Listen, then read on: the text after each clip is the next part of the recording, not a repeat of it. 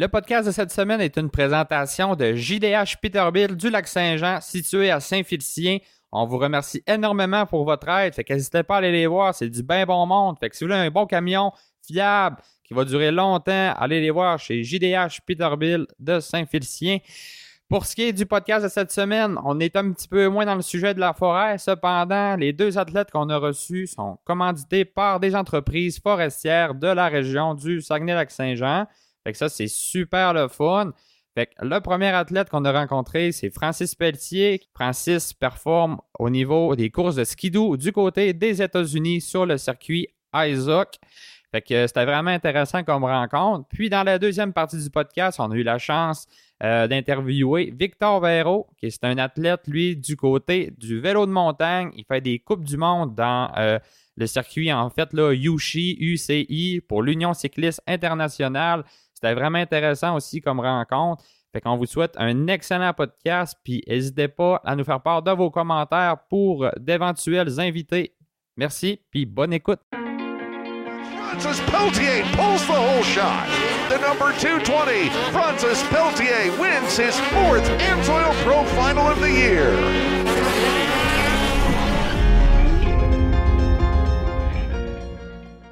Sais, Francis, euh, c'est un athlète professionnel aux États-Unis qui fait plusieurs années qu'il court en skidoo, en snowcross. Il a commencé, euh, J'avais, j'avais 18 ans le premier coup que j'embarquais là-dessus. il a commencé avec euh, les Asselins, me semble. Ouais, dans le fond, j'ai acheté un vieux skidoo des Arcelins puis ils m'ont montré ça. Puis, euh, tu t'as fait une coupe d'années dans le circuit provincial au Québec. Puis, je pense de mémoire que t'es allé euh, en Ontario faire une course où ce que t'as rincé les Ontariens? Ouais.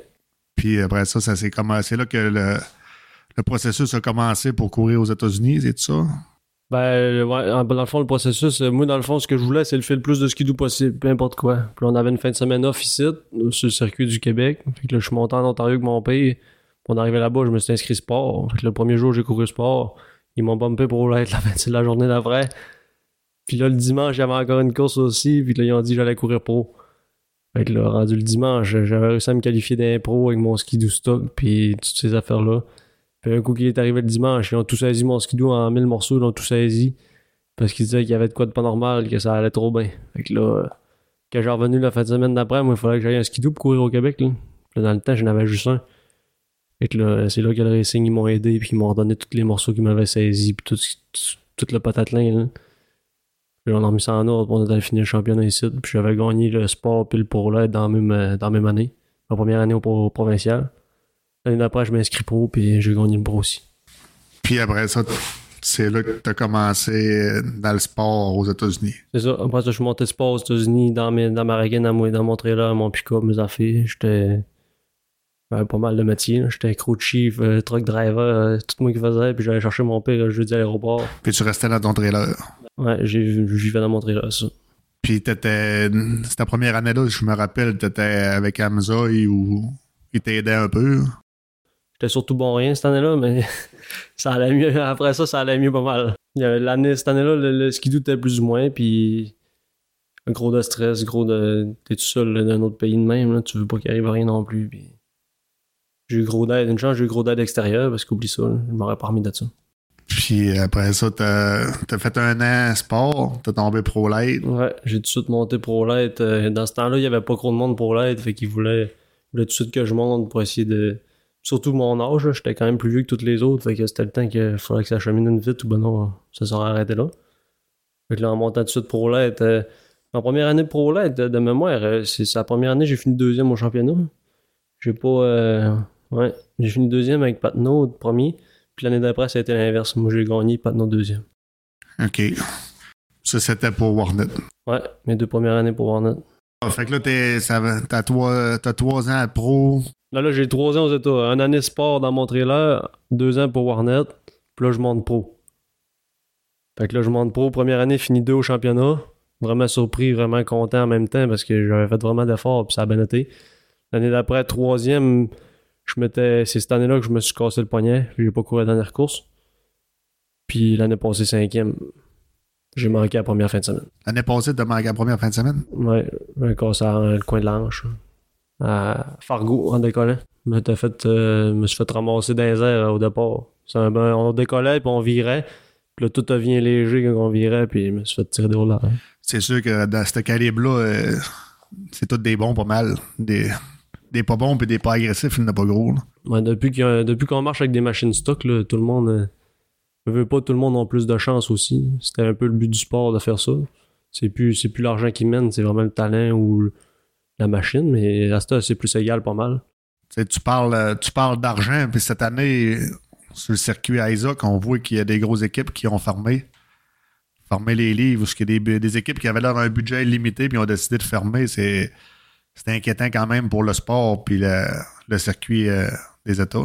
Ouais, ben, eux autres, ils ont pour dire qu'il y a des nouvelles équipes aussi, des équipes plus jeunes. Mettons, vite de même, je pense à Lincoln, je pense à Skokwis, que v'là deux ans, on n'avait jamais entendu le nom. Tu sais, Lincoln, v'là deux ans, il court encore. Puis là, ça lui permet de garder le nouveau commanditaire. Tu sais, comme tu dis, c'est ceux qui avaient le budget depuis 20 ans. C'est pas, il n'y a pas aucun contrat qui dit que dans 20 ans, ils vont être encore là non plus. Fait que le monde sont rendus vieux, puis c'est sûr, ça, depuis trois ans, ça a vraiment changé. là. C'est- Oui, c'est inquiétant, surtout parce qu'on est plus gros à la gate. Là. Avant, avant, ça arrivait de passer par le CQ. Là, il n'y a même plus de le CQ. T'es, t'es, qualifié ou t'es, t'es mort. C'est, c'est C'est un c'est, c'est des grosses équipes comme Polaris, sais, Arctic 4, les équipes, euh, je me rappelle pas de leur nom, mais là, ils avaient fait faire un trailer au complet, puis ils allaient, là. Ils allaient pour la gloire, puis ça, ça a formé aussi sec que ça a Ouais, décollé. Il y a là une mentalité de on va acheter ce que- ce- tout ce qu'on veut, mais ça s'achète pas une victoire. Tu travailles. Tu sais, cette année, il y a du changement aussi dans ta carrière. Tu as changé d'équipe. Ça faisait un bout que tu étais avec Warnet Makita, puis là, tu es rendu pour. Je suis rendu pour Team Motorsport. Dans le fond, euh, eux autres, c'est, plus familial. Ben, Warnet, c'est familial aussi, mais vraiment, le, le propriétaire, il est avec nous autres en tout temps. Tandis que chez Warnet, mettons, on les voyait peut-être 3-4 fois par année. Après ça, euh, quelques changements, mais de mon côté, c'est vraiment BRP qui me run, qui m'envoie où ce qu'ils veulent que je sois aussi. Puis c'est sûr, j'avais un mot à dire, mais pas tant que ça non plus. Là. C'était, d'après moi, c'était soit ça, ben non, je retournais avec mon trailer. Mais non, je suis bien content. Ça a l'air vraiment d'être du bon monde. Puis ils savent ce qu'ils s'en a vraiment plus que. Vraiment plus qu'on, aurait pu penser. Tu veux, pas. euh, on le voit pas, nous autres, on voyait rien qu'Elias, ça traque, là, mais Elias, il, il, il a pas tout gagné ça tout seul. là. Il, il y a une équipe en arrière de lui. Là, Là, ce, ce monde-là sont à moi, ça. Ben oui.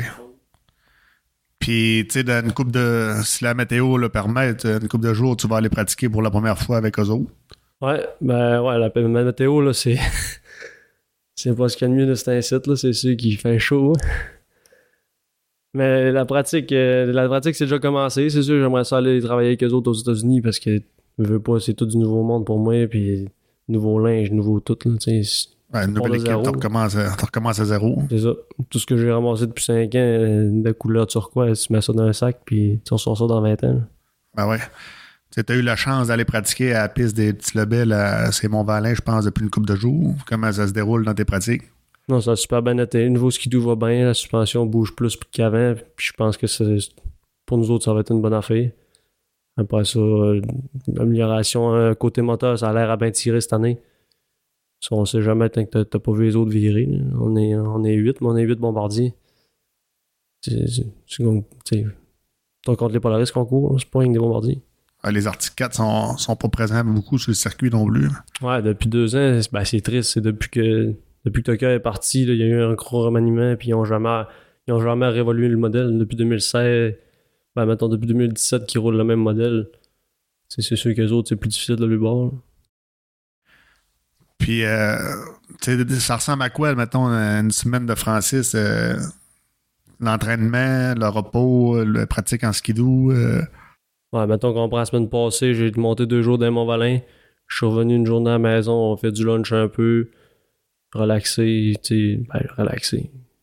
C'est ça, fait du lunch, je fais trimer tout ce qu'il y avait à faire euh, avant de remonter. Pour ça, j'étais allé repasser la fin de semaine dans Mont-Valin, trois jours en ligne. Là, je viens de revenir, un matin, j'étais allé au gym. Puis après-midi, euh, dans le téléphone.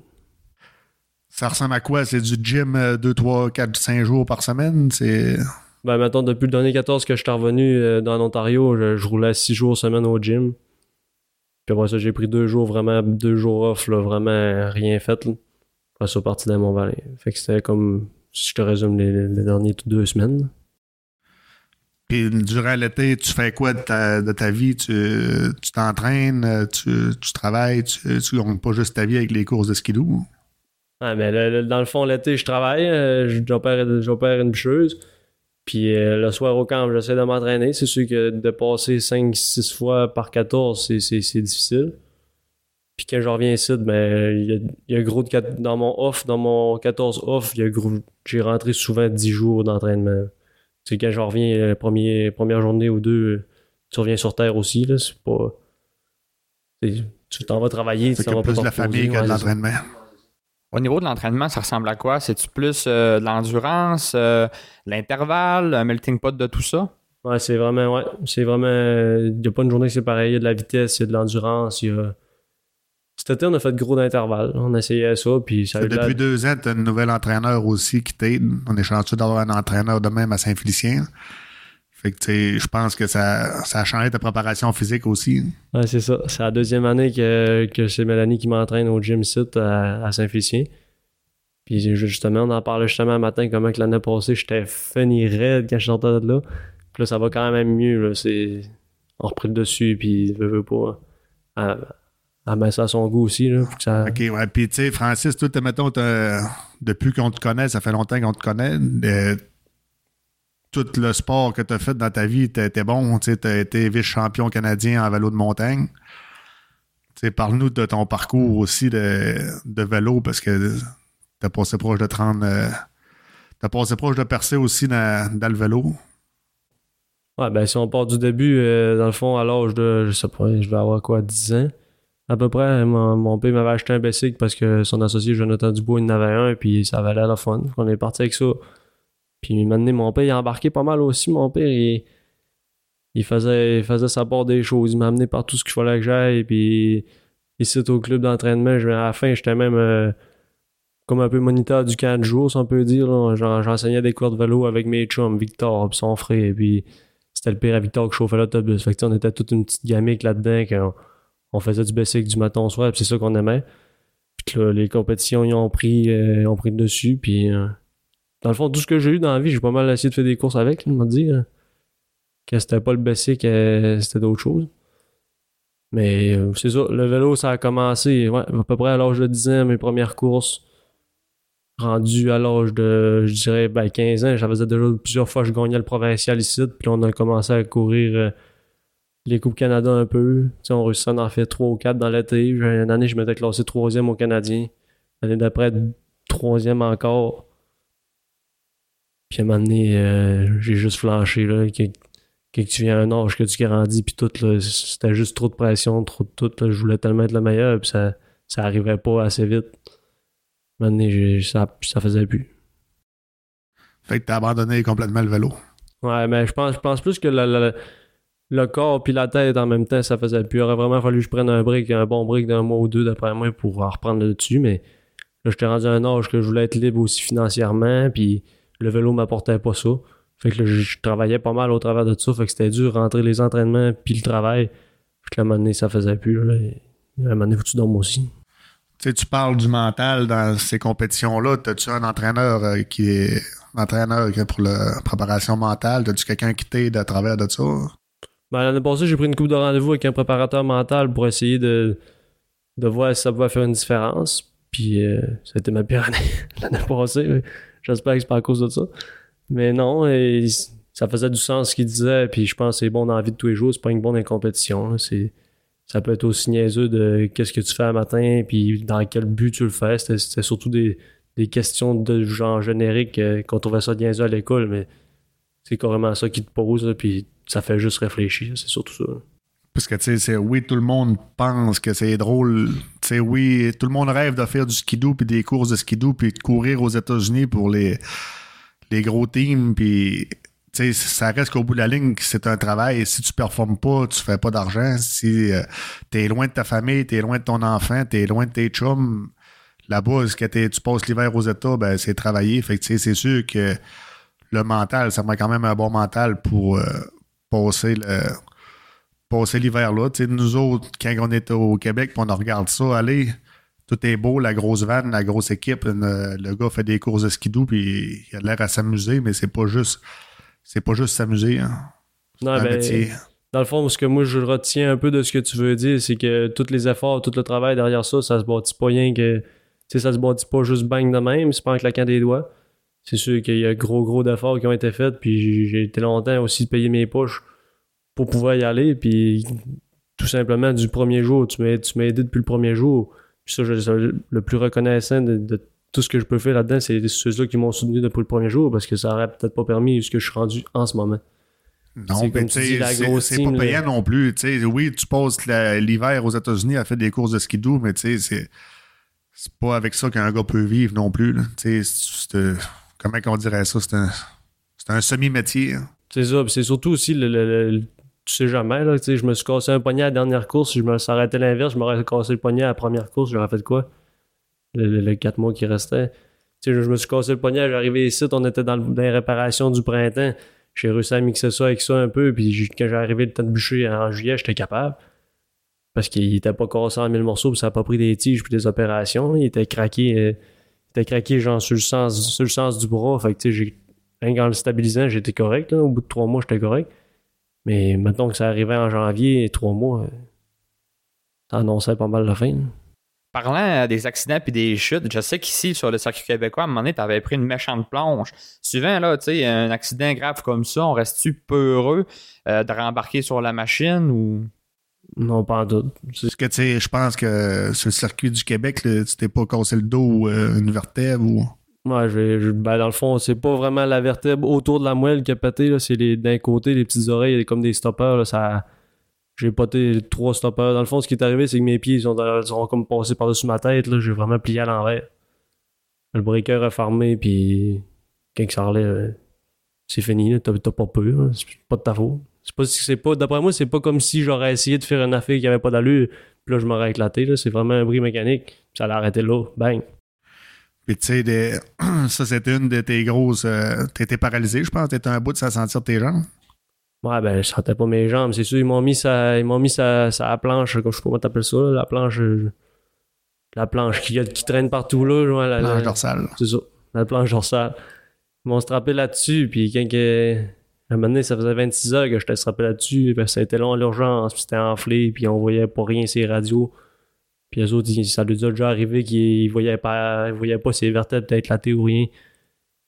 Puis là, donné, au bout de 26 heures, c'est sûr, tu sens plus tes jambes. Tu, te couches à terre sur le plancher, puis au bout de 3 minutes, tu sens plus tes orteils. Puis, tu sais, parle-nous des, des blessures que tu as eues. Tu sais, on ne sera pas de cachette que c'est dur sur le corps. Faire des, des courses de même, c'est, c'est, quoi les blessures que tu as eues? Tu parles d'un poignet, une hanche. C'est sûr qu'à toutes les saisons, il y a de quoi, là. Ben, c'était surtout pour ça le but de, de Mélanie dans l'histoire, là, de quand, tu m'en s'en était parlé, puis que on voyait tout le monde sur Internet faire de la préparation physique, puis moi, je mangeais des Joe Louis, ben, c'est ça, c'était pas évident. hein. C'était pas, c'était pas chanceux que ça aille bien la première course. là. Mais avec Mélanie, on, on prépare, puis en se renforçant les muscles, normalement, c'est pas supposé, ben, c'est pas supposé. C'est le risque de blessure est amoindri pas mal. Puis d'un autre bord, ben, tu te sens plus fort, tu as le goût de plus essayer, fait que le risque de blessure augmente. Fait que dans ma tête, ça revient au même, mais tu roules plus vite, tu es plus en confiance, t'es. Comme normalement, quand j'allais pratiquer les, les premières fois, ça me prenait deux semaines de m'en remettre, puis là, une journée, puis le lendemain, j'étais pas recommencé, puis C'est comme si tu n'avais fait tout l'été. Ouais, c'est ça. À chaque année, je trouve aussi que le step, tu sais, on, on monte la barre à toutes les fois, là, on a des de. Je me rappelle, mettons, dans mes débuts, euh, dans les débuts l'être, c'était long avant de faire un 8 minutes, là. Puis on a décollé ça avec des 10 minutes. Maintenant, c'est sûr que le corps, il paye, là. Le monde s'entraîne à l'année aussi. C'est plus. euh, s'entraîne à l'année pour euh, courir 3-4 mois. Je me rappelle que dans le temps, il y avait des courses qui commençaient au milieu de novembre. Cette année, ça va au milieu de décembre. Après ça, tu as un break. Puis, tu sais, c'est pas back-à-back. C'est plus dur de garder le momentum aussi, puis de, de la préparation physique. Ah, c'est sûr que pour garder le focus, toutes les, toutes les breaks, c'est plus tannant, mais je pense à toutes ceux-là qui ont des petites blessures, des petites affaires, les breaks les aident sûrement aussi. Surtout qu'on est rendu de moins en moins de coureurs, faut qu'ils fassent avec faut qu'ils fassent avec ce qu'ils ont pour essayer d'attirer le plus de monde puis des- On s'entend-tu que des courses au mois de janvier, quand il était des estrades dans l'aluminium dehors, c'est un peu comprenable qu'on ait un break. Là. Je fais aussi Fred qui cite aux autos. Tu c'est quoi que tu dirais aux jeunes qui, qui sont sur le circuit québécois puis qui rêvent de percer aux États-Unis puis c'est, tu sais, il y a des, des marches à, à monter puis c'est quoi les conseils que tu donnes à tous ces jeunes-là qui rêvent de pouvoir percer aux États? Ben, c'est sûr que prends ton pick-up et vas-y. Va voir toujours. Que tu, tu sais, tu sais pas comment ça marche là-bas, mais mec, tu y as été, au moins tu vas avoir une idée, tu vas savoir qu'est-ce qui se passe. Puis le monde qui sont là sont je pense juste que tu as raison dans ce que tu dis de prendre ton pick-up et y aller. Tu sais, on prend l'exemple de Dave Allard. Il avait euh, il courait au Québec, puis il y avait Dave, il y avait Carl, puis il allait souvent aux États-Unis. Puis, tu sais, Carl, il, a- il a couru pour Articat un peu aux États-Unis, puis Dave, il a fait des, une coupe de saison pour, euh, pour Blair Morgan, puis il s'est fait voir à y aller aussi, s'il aurait resté au Québec. Peut-être que personne ne l'aurait vu. C'est ça. Moi, j'étais chanceux parce que c'est sûr que je me suis fait remarquer au Québec, puis après ça, je suis allé. Mais dans le fond, la seule raison pourquoi que j'y ai pas été avant, c'est quand j'arrivais pour traverser. Quand t'es jeune, moi je savais pas ça. En tout cas, quand t'es jeune, puis ton passeport il est genre à un an d'échéance, il te laisse pas passer parce qu'il disait il y a trop de changements dans ton corps. Toutes sortes de signaleries de même. Là, c'est... J'arrive aux douanes, puis mon passeport restait de 9 mois, puis il a dit non. Il a dit toi, tu vas te retourner chez vous. Surtout que j'étais pas avec mes parents, j'étais embarqué avec un autre, puis. Fait que là, j'arrive aux douanes, puis le bel est continué, moi, j'en revirai. C'est de même que ça s'est passé, là. Puis après ça, euh, l'année d'après, j'étais prêt. Quand j'étais allé, j'ai passé l'hiver, là. Je sais que, mettons, euh, ton père, il t'a aidé beaucoup dans ça, puis ton père, c'est un mécanicien, il a déjà fait des courses aussi. Mais tu sais, le, le setup parfait pour commencer à courir, puis de, de graduer, c'est quoi? là? C'est, comment est-ce que... Tu sais, ça prend un bon budget, c'est... Mon père, il a tout fait, c'est comme tu dis, il m'a permis de pouvoir me libérer à job pour y aller les, des vendredis. C'est pas compliqué, là. Quand tu pars 2, 3, 4 vendredis dans l'hiver, ça prend quelqu'un qui t'aide là-dessus. Après ça, mon père, c'était le mécanicien, c'était le. Il avait déjà couru dans la vie. Dans la vie, quand t'as déjà couru, tu as la mentalité, t'as le. Il y, avait la vision de ça que moi, j'avais pas. Puis on a vraiment évolué là-dedans. là. Le, 3 ans qu'on était ici au Québec, deux, ouais, deux ans et demi qu'on était ici au Québec, on a fait la pluie pour beau temps, puis on est, moi, je me compte vraiment chanceux. Pas l'avoir eu, c'est sûr, ça n'aurait pas, pas cheminé aussi vite. Puis tu sais, le circuit au Québec, euh, oui, c'est moins haut que les États-Unis, mais ça t'a permis, puis ça permet à tout le monde de, de graduer euh, selon les expériences qu'ils ont aussi. là. Moi, je pense que le circuit du Québec, qui c'est probablement euh, le meilleur circuit ou le deuxième meilleur circuit, parce que tous les gars qui ont passé au Québec, il y en a une méchante gang qui sont montés aux États puis qui ont fait la pluie et le beau temps aux États aussi. On parle de Tim, on parle de Dave, euh, Mathieu Morin, et T'as fait. et Taillefer, il est allé. Là, il y en a des jeunes que. Un petit beau lieu, puis euh, il y a plein de noms qu'on voit là. Puis euh, Théo Poirier qui est allé aussi. Fait tu sais, c'est tout du monde qui ont commencé sur le circuit du Québec, puis qui s'en allent aux États, puis qui ils font quand même bien. Là. Je pense que le circuit du Québec, il est, il est bien classé pour. euh, c'est une bonne usine à poulain, mettons. C'est ça. Puis ce qui était le fun, c'est sûr que depuis une coupe d'hiver, on a moins de neige ici au Québec, mais ce qui était le fun dans le temps, c'est que quand on venait sur le circuit du Québec, il y avait de la neige, il y avait gros de monde. C'est sûr que là, peu importe le circuit, il y a de moins en moins de monde, puis ça coûte de plus en plus cher. C'est comprenable, je comprends les conditions dans, dans lesquelles aussi les coureurs ont à vivre. là.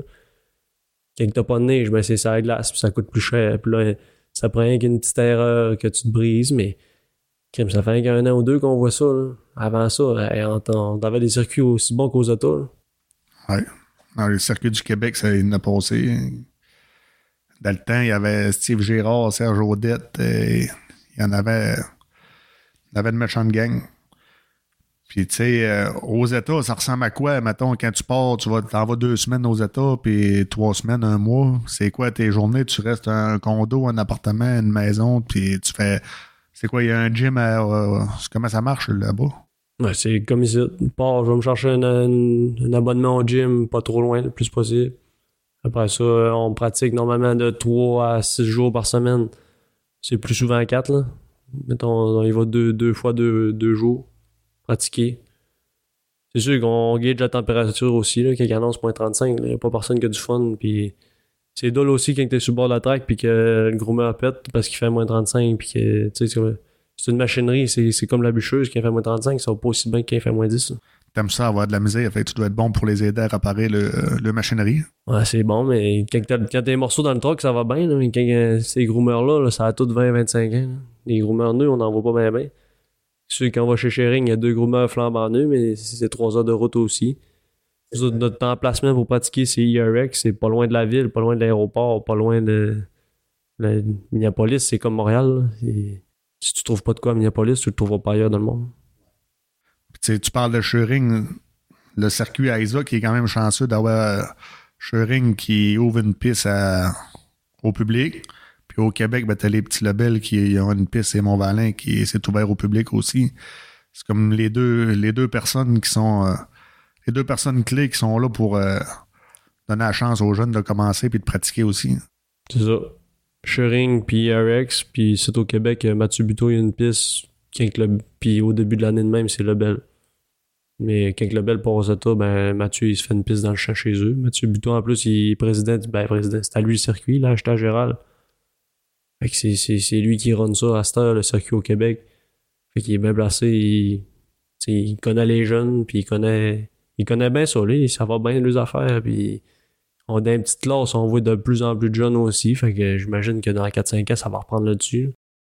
As-tu eu la chance de venir recourir au Québec ou tu peux pas à cause d'un contrat aux États-Unis, tu peux pas une, une bad que tu te ferais mal au Québec, c'est pas mettre ta saison États en péril ou c'est libre à toi de, de venir au Québec? C'est libre à moi, mais comme l'année passée, j'avais plus de skidoo, je les avais vendus. Mes deux skidoo de pratique, j'avais réussi à les vendre. Dans ma tête à moi, quand tu réussis à trouver un acheteur, tu le vends par principe. T'as de quoi à vendre, puis le gars veut l'acheter, tu le vends. Puis après ça, euh, normalement, dans l'hiver, on pratique tout le temps aux États. Fait que euh, quand j'ai revenu pour venir ici, je s'arrêtais d'adon d'aller courir, j'étais en forme toute, mais j'avais plus de skidoo. L'autre année d'avant, avec la COVID puis tout, ça fait 2-3 ans qu'on vend nos skis de bonheur à cause de ça. Avec la COVID, et on pouvait pas revenir pareil. Des années, j'ai été 4 mois l'autre bord. J'étais pris là princi- principalement. Ben oui.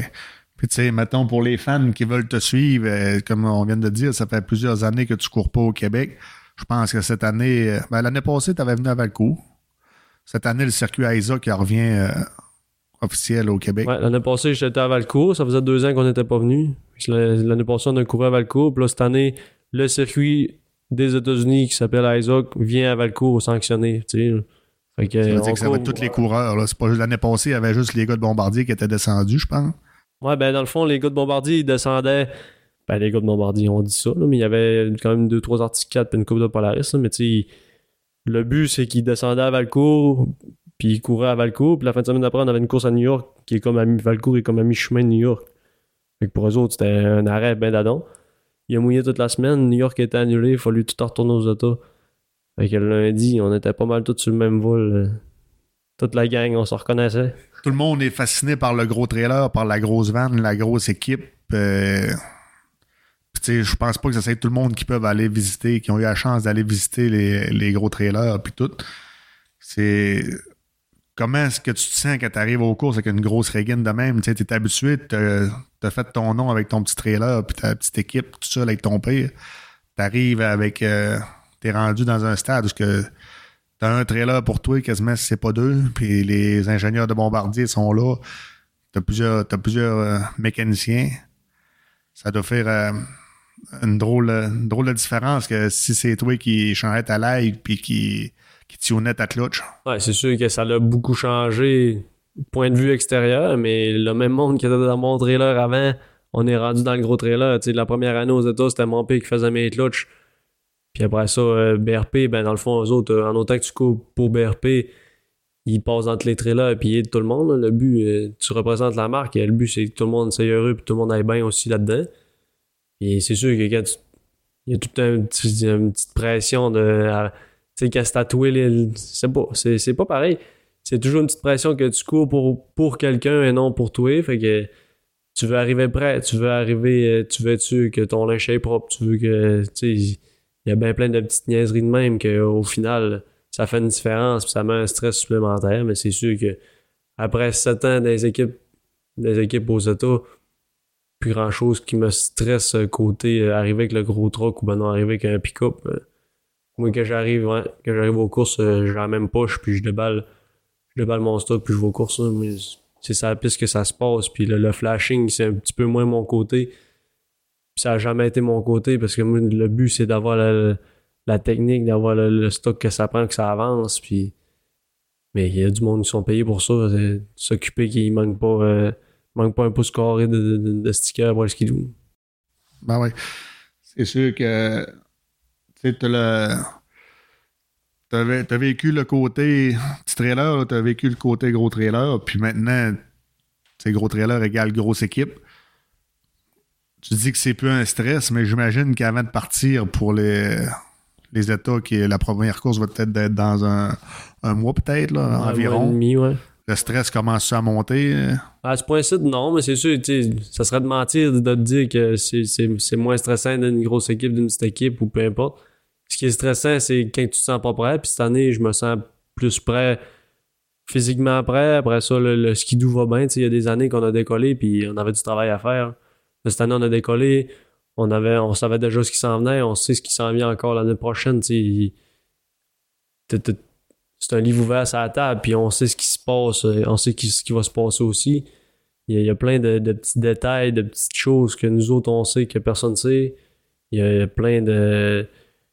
Je sais pas, je sais pas dans quelle, euh, dans quelle direction qu'on s'en va avec ça, mais c'est sûr et certain que arriver aux courses puis t'as pas de stress, ça se peut pas. Moi, moi je crée pas ça. c'est impossible. Le, failing, euh, le failing est, est toujours là, puis les petits mots de vente aussi.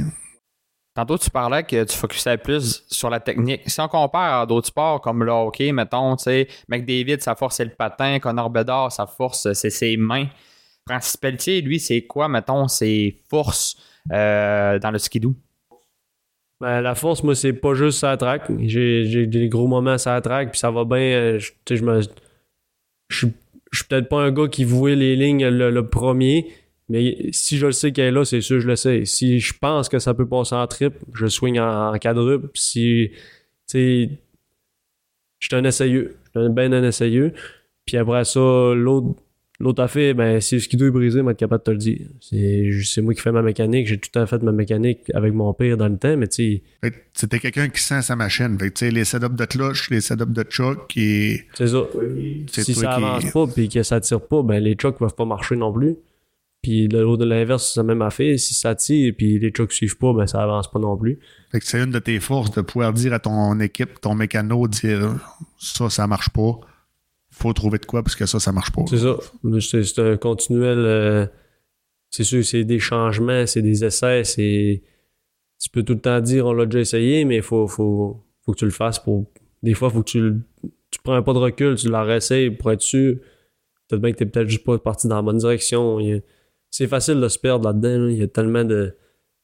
Tu sais, t'as- tout. là. T'as- t'as- Tu peux te perdre dans le moteur, tu peux te perdre dans les clutch, tu peux te perdre dans les suspensions. Puis le rider, un coup que tu t'es perdu dans trois affaires, le gars il file plus bien puis il sait plus trop non plus. Faut que tu reset puis tu recommences. C'est ça. Tu repars jusque t'as une bonne base, tu sais ce que ça allait bien, t'as déjà gagné avec ce setup-là, tu repars de là. C'est, c'est sûr que les, euh, les clutches puis le moteur, euh, suspension aussi, j'imagine, mais sais, pour avoir été d'envoi des courses, et- ils sont tous bons, puis c'est le premier qui arrive dans le coin, c'est plus chanceux qui ils finissent d'un premier quand le, le drapeau damier va tomber à terre. C'est des courses de, de départ. Ouais, c'est ça. C'est des, ça fait plusieurs années qu'on dit ça des courses de départ, mais je pense que n'importe quelle course, c'est des courses de départ. Peu importe ce que tu vas faire, à part que tu fais un marathon.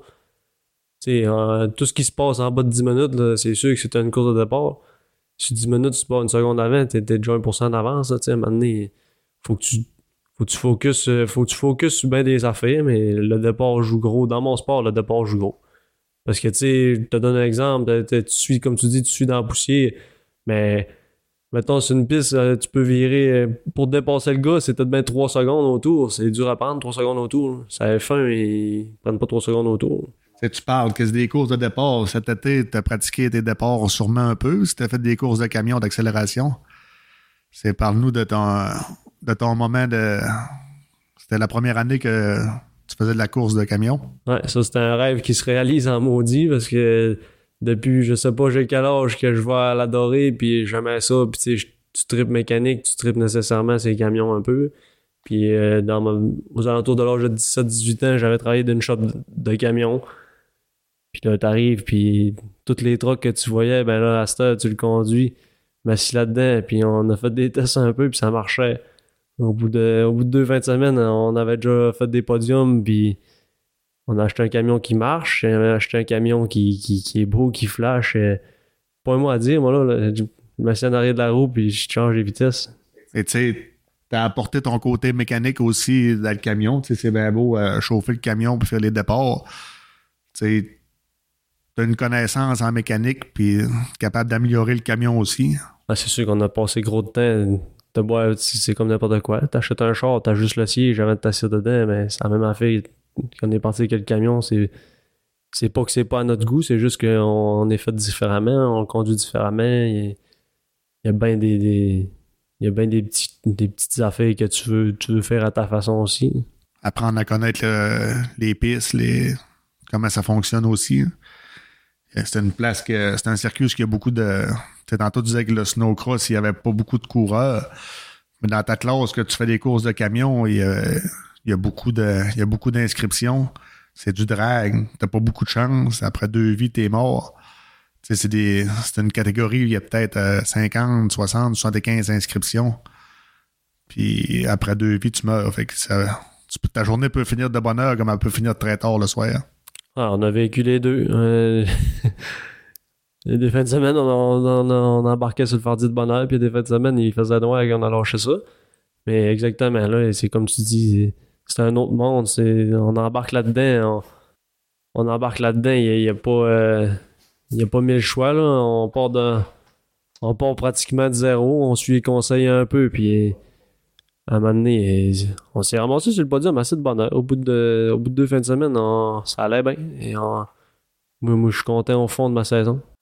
Si on parle de stress, c'est-tu plus stressant dans les courses de skidoo ou les courses de camion? Ben, le stress, euh, ben, c'est sûr, j'aurais commencé en même temps. C'est ah, c'est embêtant. Je te dis que la première course de truck que j'étais assez nerf, c'est un moyen temps. Puis quand t'arrives au Isaac, ben, c'est une autre sorte de nerf. Mais c'est autant stressant. Quand on compare les courses de camion, les courses de skidoo, tu sais, les courses de skidoo, c'est plus physique. Les tro- le truck, c'est moins physique, c'est peut-être plus mental, mais j'imagine que les deux ont le défi. hein. Ouais, c'est sûr que le truck, c'est moins physique, mais c'est gros de penser. Puis de, ils ont tous des petits trucs. Puis ils ont tout. euh, c'est une. C'est une mind game, là. Ça joue dans la tête pas mal plus que ça joue dans, les- dans le hood, d'après moi. là. C'est vraiment euh, deux mondes à part. Ah non, c'est c'est complètement un monde différent, puis c'est complètement. C'est, peu importe le sport que tu fais, c'est des fous, ben ça, c'est une autre gang de fous. Peu importe le. Dans ma tête à moi, peu importe le sport que tu fais, le plus fou gagne. C'est, le même. Moi, moi, je pense de même. T'arrives dans les courses de camion, personne ne te connaît. Euh, Il y a plusieurs personnes qui font des courses depuis des années. C'est un gros monde, même petit monde en même temps. Tout le monde se connaît. J'imagine que quand tu as commencé puis que tu as commencé à faire ces courses-là, le monde devait sûrement pas euh, te prendre au sérieux dans, dans cette Ouais, il me compétition. prenait pas au sérieux, ça a, pris- ça a pas duré longtemps. Au bout de. On connaissait personne, puis le premier soir, ça s'est ramassé 5-6 autour du trailer, puis ça demandait d'où est-ce qu'on arrivait avec ce gros trailer-là. Moi, je le trouvais pas gros parce que si tu comptes que tu, mettons, en skidoo, tu couches à l'hôtel, tu, euh, tu te répares dans un garage qui est le trailer, puis tu traînes tout ça avec un pick-up, je trouvais pas ça gros, mais eux autres, ils, se promènent en roulotte, ou ben non, ils couchent dans le truck, du- dans le bed du truck. Fait que, tu sais, moi, dans ma tête, le trailer était normal, mais on arrivait là, puis ils se demandaient d'où est-ce qu'on arrivait, tu sais, le trailer ben strappé, on lookait bien. On lookait bien. Et le monde, il pose des questions dans ce temps-là. Le gars, il arrive de nulle part, puis au bout de la première journée, on a fini troisième. Il y avait quoi, mettons, une quarantaine de participants? Tu sais, troisième, c'est bon. hein? Ouais, on était plusieurs. À la ferme neuve, on était plusieurs. On a fini quatrième, puis le lendemain, troisième, ouais. C'est quoi qui t'a marqué le plus euh, de ces courses de camion-là? Toi qui n'étais pas trop familier avec ça, euh, tu sais, dans les estrades versus euh, sa track, un- c'est vraiment différent. Que, euh, Ben, je moi, ce qui m'a bien impressionné, moi, je pensais que c'était lui qui pesait le plus qui gagnait, mais c'est complètement l'inverse. C'est lui qui gère le mieux qui, qui gagne. Et tu peux pas déclencher ça à la pédale au plancher, mais tu peux changer de vitesse, la pédale au plancher, tu peux. euh, Il y a bien d'autres trucs, mais c'est ça. C'est de gérer la traction, gérer, euh, gérer la pression, gérer le départ aussi. C'est comme je disais un peu tantôt. Là, là, tu passes de, de, de 10 minutes à 10 secondes C'est toi, Francis, mettons, s'il y a du monde qui veut t'encourager, euh, t'acheter, je sais que tu vends euh, des casquettes, des trucs, des chandails, ils, ils ont- ils vont acheter ça via quel site, comment ça fonctionne, les profits vont où. euh, c'est un moyen de que tout le monde peut contribuer pour t'encourager durant ta saison? Ben, c'est ça. La marchandise qu'on vend, c'est c'est purement pour se financer puis aussi représenter. Je veux pas quand je rencontre du monde avec des trucs, puis je- ben, souvent, j'ai- souvent, je connais même pas le monde. C'est ça qui est fascinant. Le gars, il a eu un cadeau à Noël, ben non, euh, il a emprunté la tuque à sa mère, à son père, ou peu importe. Mais on est une, une petite famille, tu en région de même, on, on se tient tête, là. C'est le fun qu'on ait euh, gros de monde qui me supporte comme ça. C'est sûr que le site, euh, moi, dans le fond, j'ai ma page Facebook personnelle. C'est sûr que c'est mes affaires à moi. Puis j'ai ma page. Facebook, Si le monde veut avoir des nouvelles de toi, ils vont sur ta page Facebook. Facebook pro- professionnelle, là, qu'on va l'appeler. Je me sens guillemets, mais la page Facebook Francis Pelletier 220, c'est vraiment pour les courses de skidoo. Puis euh, à chaque fin de semaine de course, je mets l'horaire, je mets les heures, je mets là-dessus, on peut cliquer euh, sur la, boutique en ligne. Ça nous mène directement au lien pour acheter des, trucs, chandails, t-shirts. L'avoir. OK. Puis, mettons, s'il y a des gens qui nous écoutent puis qui voudraient te commanditer ou euh, je sais que tu peux pas euh, mettre les noms euh, puisque tu appartiens à BRP puis à une équipe aux États-Unis, mais tu sais, il y a beaucoup de monde qui te commandite pareil, même s'ils peuvent pas afficher le nom sur ta motoneige aux États-Unis. Ben, c'est ça. Les commandites, les commandites, c'est, c'est, c'est, c'est un grand mot. Là. Dans le fond, c'est, des- c'est carrément pour couvrir mes dépenses quand je suis ici. Là, le- du moment où ce que j'arrête de bûcher au moment où ce que je pars courir, il y a souvent un mois ou deux, ça coûte cher. Il y a, le- chez Lebel, moi, je vais là, mais c'est pas gratuit. Là. Chaque jour, faut que je paye, faut que, faut que je me loge, faut que je me nourrisse, faut... Tes billets d'avion pour aller aux États-Unis? Ouais, tout le côté transport de la patente aussi, les, les billets d'avion, les. Si c'est pas billets, si tu vas en pick-up, t'es pas mis à marcher. L'avion coûte pas moins cher que, le pick-up. là. Tu as 2500 km à faire aller-retour, compte-les comme tu veux et ça coûte quelque chose.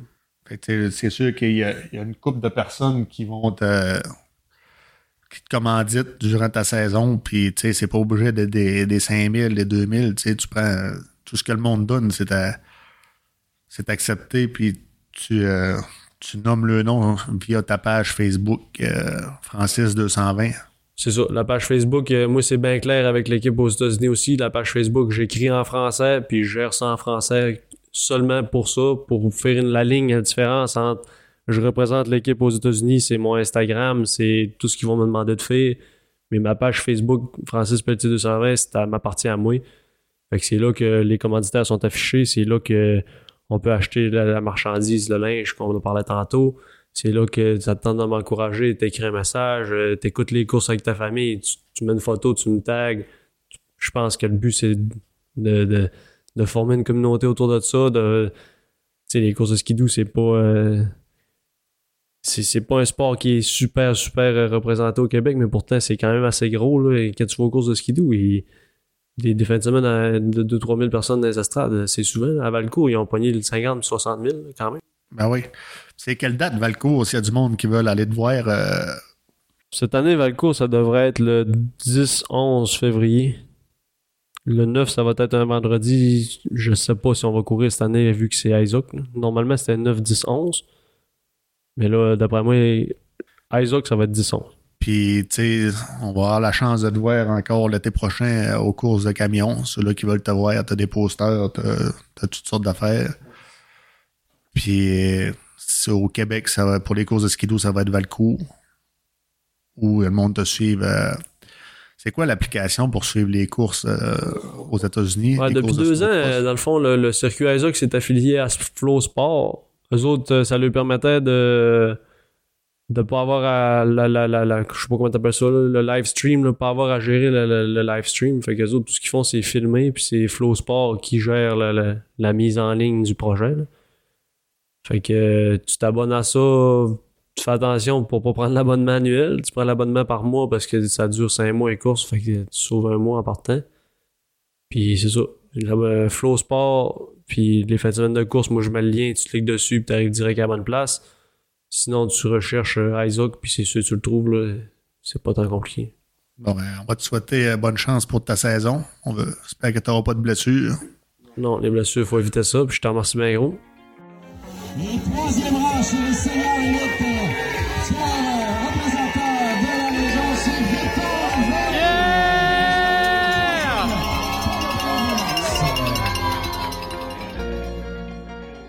Fait que pour introduire ça, Victor, euh, commence par la base. D'où euh, toute euh, cette passion-là a commencé.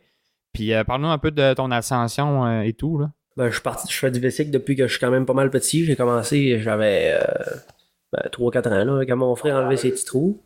Quand mon frère a enlevé ses petits trous, ben, euh, j'ai voulu enlever les miens en même temps, même si j'étais deux ans plus jeune. Mes parents m'ont les ont enlevés, pensaient que j'allais me casser la gueule, mais ça a bien été.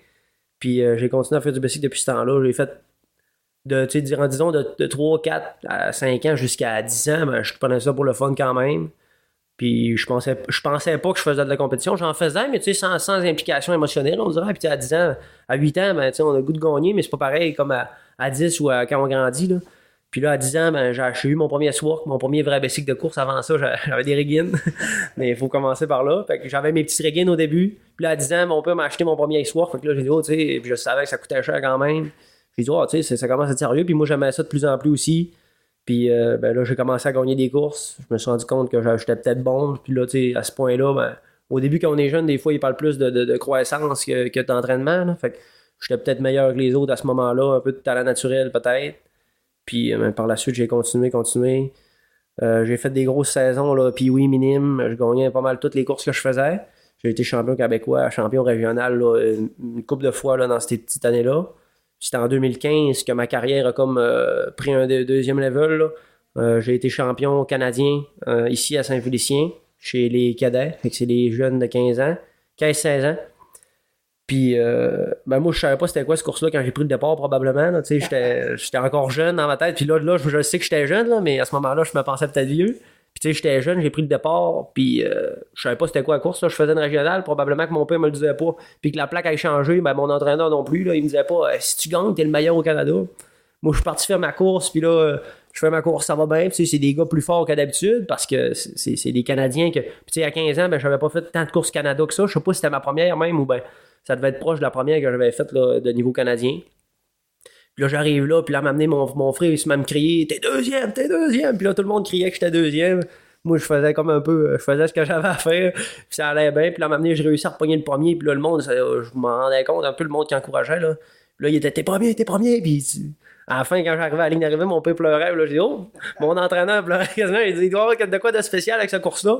Puis là, j'ai compris que quand je gagnais le maillot, puis tout, ben, c'était une grosse, une grosse course. Puis là, tu sais, suite à ça, c'était ma première euh, course, là, tu sais, ben, c'est pas international parce que c'était canadien, mais quand même, c'est là que le monde m'a peut-être connu aussi. J'ai été invité par l'équipe du Canada euh, l'année d'après, ben, dans l'hiver, aller faire des courses en Europe. Fait tu sais, là, j'avais 15-16 ans, je parlais pas anglais. Puis euh, j'ai commencé mes premiers camps d'entraînement, me suis fait lancer d'un tas, puis j'étais allé à Victoria. Puis c'était six anglais avec moi, des gars de l'Ontario, du BC. Puis l'entraîneur était anglais. Puis j'arrivais là tout seul. Moi, j'ai sorti de l'avion tout seul, puis je disais pas un mot en anglais. Et j'arrivais à l'hôtel, on a eu une rencontre, un souper. J'en revenais à l'hôtel, j'ai appelé ma mère, je broyais. je pleurais parce que je disais pas un mot en anglais. Puis là, j'ai dit, je veux m'en revenir, je veux m'en revenir. Puis elle m'a dit, si mon père m'a dit, si tu t'en reviens, tu y retourneras jamais. Parce que là, il dit, il faut que tu fasses la cassure, puis il faut que tu passes. euh, Il y a une grosse marche à monter, puis si ça marche pas, ben, si t'as si montes pas, tu vas retomber par en arrière. Fait que là, je- je- j'ai broyé probablement toute la soirée. Puis le lendemain, ben, je me suis botté le cul un peu, puis euh, je me suis relevé, puis j'ai fait les entraînements, tu sais. Je me suis dit, dans le fond, on fait du bicycle la journée, puis j'ai laissé le soir. Il y a un petit 15 minutes que j'ai besoin de parler ou me débrouiller. Puis au fil du temps, ben, je- ben, à ça, c'était comme des camps justement pour nous connaître, que les, les jeunes, on se connaisse ensemble. Puis après, c'était quand là, on est allé en Europe. J'ai fait des courses internationales pour la première fois de ma vie. J'ai pris l'avion en Europe pour Pitot pour la première fois de ma vie. Euh, tout ça sans mes parents. Tout ça, non, c'est ça, tout ça sans mes parents, sans du monde qui parlait français. À m'amener, on a eu un entraîneur qui, qui parlait anglais-français. Fait que, tu sais, j'étais capable de comprendre avec lui un peu le français. Mais, tu sais, ça restait que je- le gars dans ma chambre, c'était un anglais du BC, puis il était autant gêné que moi, que je parle français, que je dis pas un mot en anglais, puis il était pas mieux que moi. Là. Il parlait pas français, lui, là, non plus, là. Fait que euh, j'ai upgradé, upgradé tranquillement de même. Puis euh, j'ai fait une grosse saison en 2016 qui était comme tu sais, le- l'année d'après mes championnats canadiens. J'étais junior première année, j'ai été invité au championnat canadien. Euh, j'ai été invité au championnat du monde. Puis euh, j'avais, je me rappelle pas comment j'avais fini au championnat canadien durant cette année-là. Euh, je sais pas, j'avais fini deuxième. En tout cas, ça avait dû être une, bonne saison. Puis ben, j'ai été invité au championnat du monde. J'avais fini 33e junior en 2016 à Novo Mesto, à ma première année dans la catégorie. Puis j'ai fait, un, bref, une excellente saison, pas mal toute la saison. Puis là, on arrive à l'hiver 2016, euh, janvier 2017, mettons. Puis je me préparais, il y avait la traversée du lac. Euh, j'avais fait la Maïcan Race, la course la semaine d'avant, puis tout. Je pense que j'avais gagné à Maïcan Race. C'était une course de fat qu'il y avait à Roberval. Puis je me préparais pour la traversée du lac. Mon frère la faisait dans ce temps-là, Alexandre. Euh, bref, une couple de personnes. Puis là, j'avais eu des petites rencontres médicales ici et là parce que j'avais un petit mal de gorge. J'étais allé à l'hôpital. Euh, le médecin m'avait checké. Il avait dit oui. il y avait un résident qui m'a checké en premier. Le, le, résident, il était comme plus taponné un peu. Puis il voulait faire sa job peut-être plus que plus qu'il fallait, là, parce que c'était un résident, fait qu'il était en apprentissage. Puis euh, tu sais, il m'a comme. J'ai dit j'avais mal à la gorge. Je me rappelle plus trop nécessairement pourquoi j'étais allé là. Je pense pas que c'était pour ça. Mais j'ai dit, ah, j'ai mal à la gorge aussi. Puis là, suite à ça, il m'a comme checké un peu plus le coup que prévu. Puis euh, il m'a dit, c'est bon, retourne chez vous. Puis là, ils m'ont comme. J'ai retourné chez nous 3-4 jours, j'allais à l'école, tout allait bien. Moi, j'ai un mal de gorge, je m'inquiétais pas trop pour ça. Puis euh, là, je retourne à l'école, ils m'ont transféré le do- mon dossier comme à, à l'ORL à Robertval, qui est comme la personne qui s'occupe du cou, des oreilles, puis un peu des, des, des, ganglions. Puis là, euh, ils m'ont fait des ponctions qu'ils appellent, comme une petite carotte là, qui vont chercher du stock. Puis euh, avec ça, ça n'a pas marché. Fait que là, ils m'en ont fait trois, je pense. Ça. Fait que c'était trois rendez-vous différents à l'hôpital. Ça n'a pas marché. Fait que là, ils ont décidé de m'opérer. Là, j'ai dit, ouais, si m'opère, j'ai dit là, si le petit test marche pas, ça doit être un peu, un peu plus pire. Ils ont décidé de m'opérer. Puis euh, là, ça a pris à peu près une semaine ou deux. Ben, elle m'avait dit que ça allait prendre deux semaines. Ils m'ont rappelé après trois jours. Là, j'ai dit ça des fois.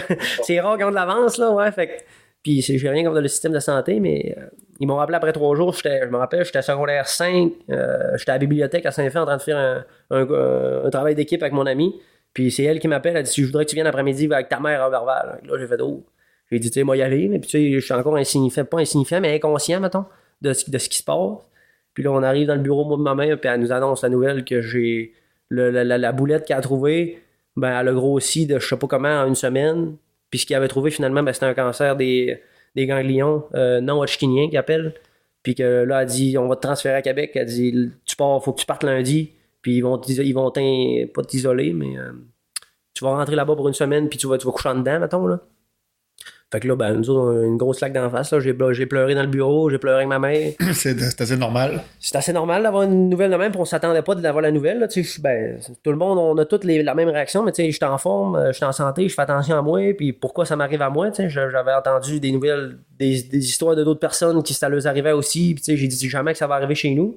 Puis les, mes parents ont eu la même réaction, mon frère aussi. Puis euh, je me rappelle, on en revenait de Robertval, puis là, on- mon frère, mon père arrêtait pas de texter parce qu'il était inquiet, on lui a dit, on, on- ma mère a comme répondu, on vous en parle en arrivant. Là, mon, frère avait écrit tabarnak, ce qu'il y a.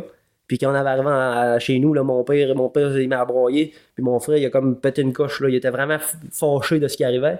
Pas fâché après personne de nous autres, puis après personne de la santé, mais il a pété une coche, puis il est parti en bas, puis il disait Tabarnak, c'est quoi cette niaiserie-là? Puis tu sais, lui, il est comme fait là, j'ai pogné un deux minutes, j'ai dit, tu sais, moi j'étais jeune, puis on dirait quand ça m'arrive, que ça allait arriver à moi, pas je me rendais pas compte de ça, mais lui, il a comme fait, là, il m'a fait allumer, il a dit, oh, j'ai comme dit, shit, là, il est pas fâché pour rien, mon frère, il a deux ans plus vieux que moi, tu sais, il, comme, il comprend peut-être bien plus la bebelle aussi.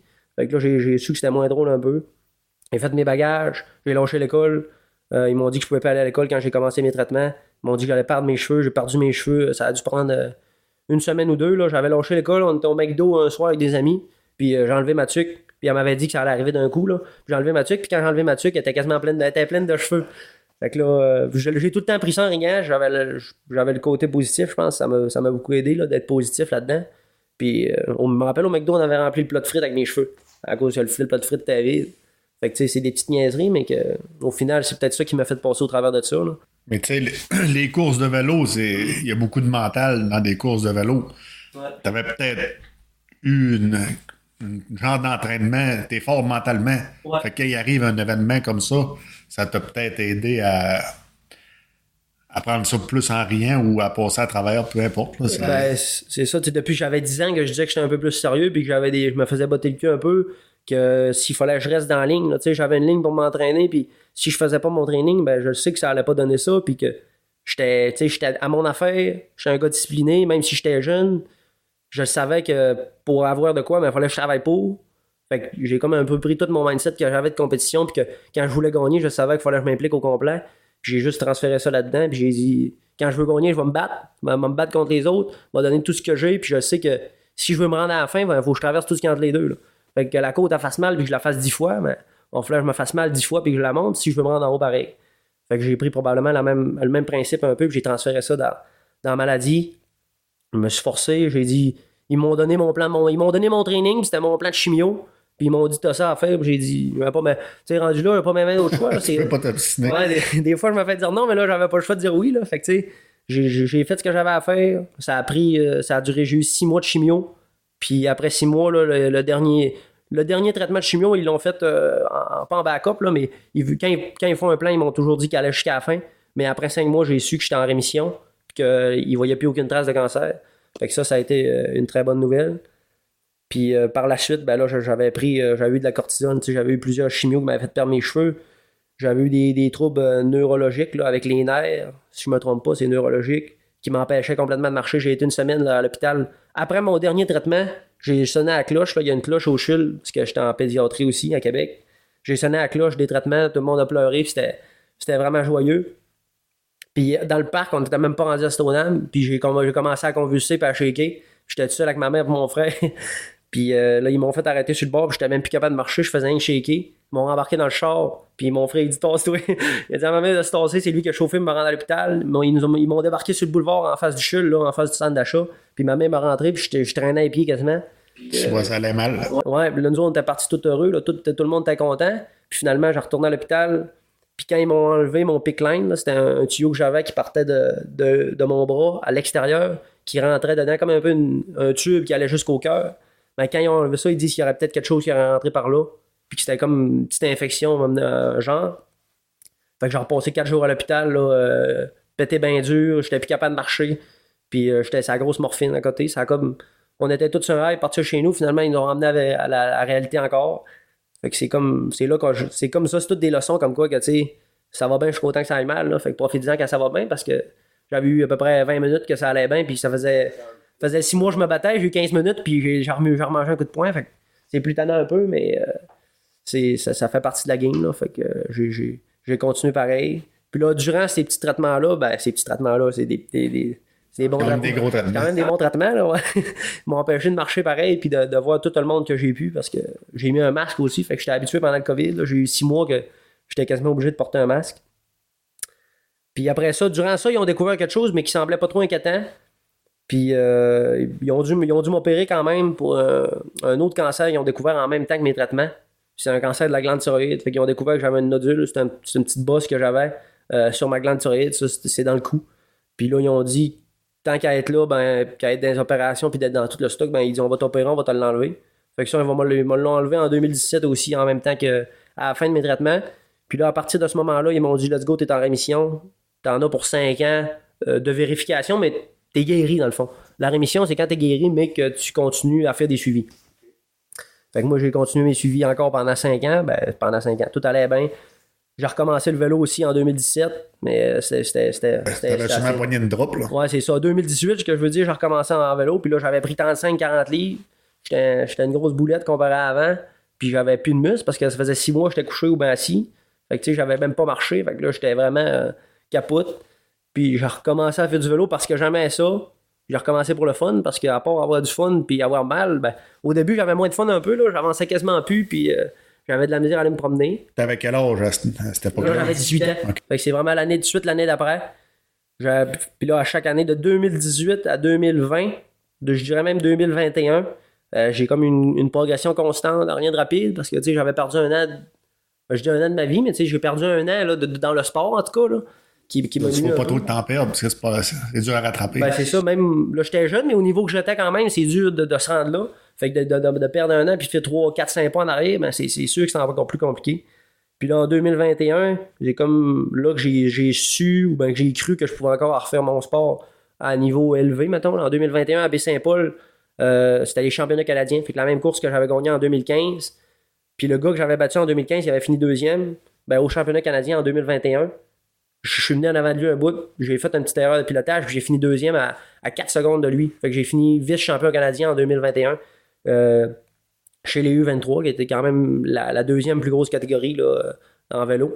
Fait que la piqûre, euh, la piqûre à leur poignet. Fait que la piqûre est revenue, puis tu sais, je- je, je travaillais fort, ça faisait ça m'a quand même pris 4 ans à me rendre là. là. Fait que, tu sais, pour le 6 mois que j'ai eu une maladie, ça a pris 4 ans quand même là, avant de revenir au niveau que j'étais. Fait que, tu sais, c'est- c'est la preuve que ça prend des efforts. Puis que si j'aurais lâché après un an, j'aurais dit c'est impossible. Je m'aurais pas rendu là, mais j'ai travaillé fort, j'ai mangé des Il volets, n'y a pas grand monde qui, qui travaille 4 ans. qui, qui aurait passé à travers de ça. Ben, c'est ça. Fait que j'ai travaillé 4 ans sans savoir si j'allais me rendre, là, tu sais, dans le fond. Puis je dis je travaillais, mais ça reste que je, je fais du vélo parce que j'aime ça.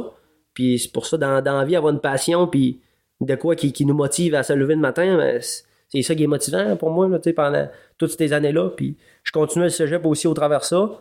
Là, 2021, euh, comme j'ai dit, c'est, j'ai fini de vice-champion canadien. L'année d'après, j'ai tombé élite. Fait que la plus grosse catégorie, là, ça, c'est la, la, la NHL du, du vélo de montagne. Là, je le compare à NHL. Là, tout le monde connaît le hockey. Fait que euh, là, je disais 2022. Euh, c'est 2022, ouais. Fait que dans le fond, c'est l'été dernier.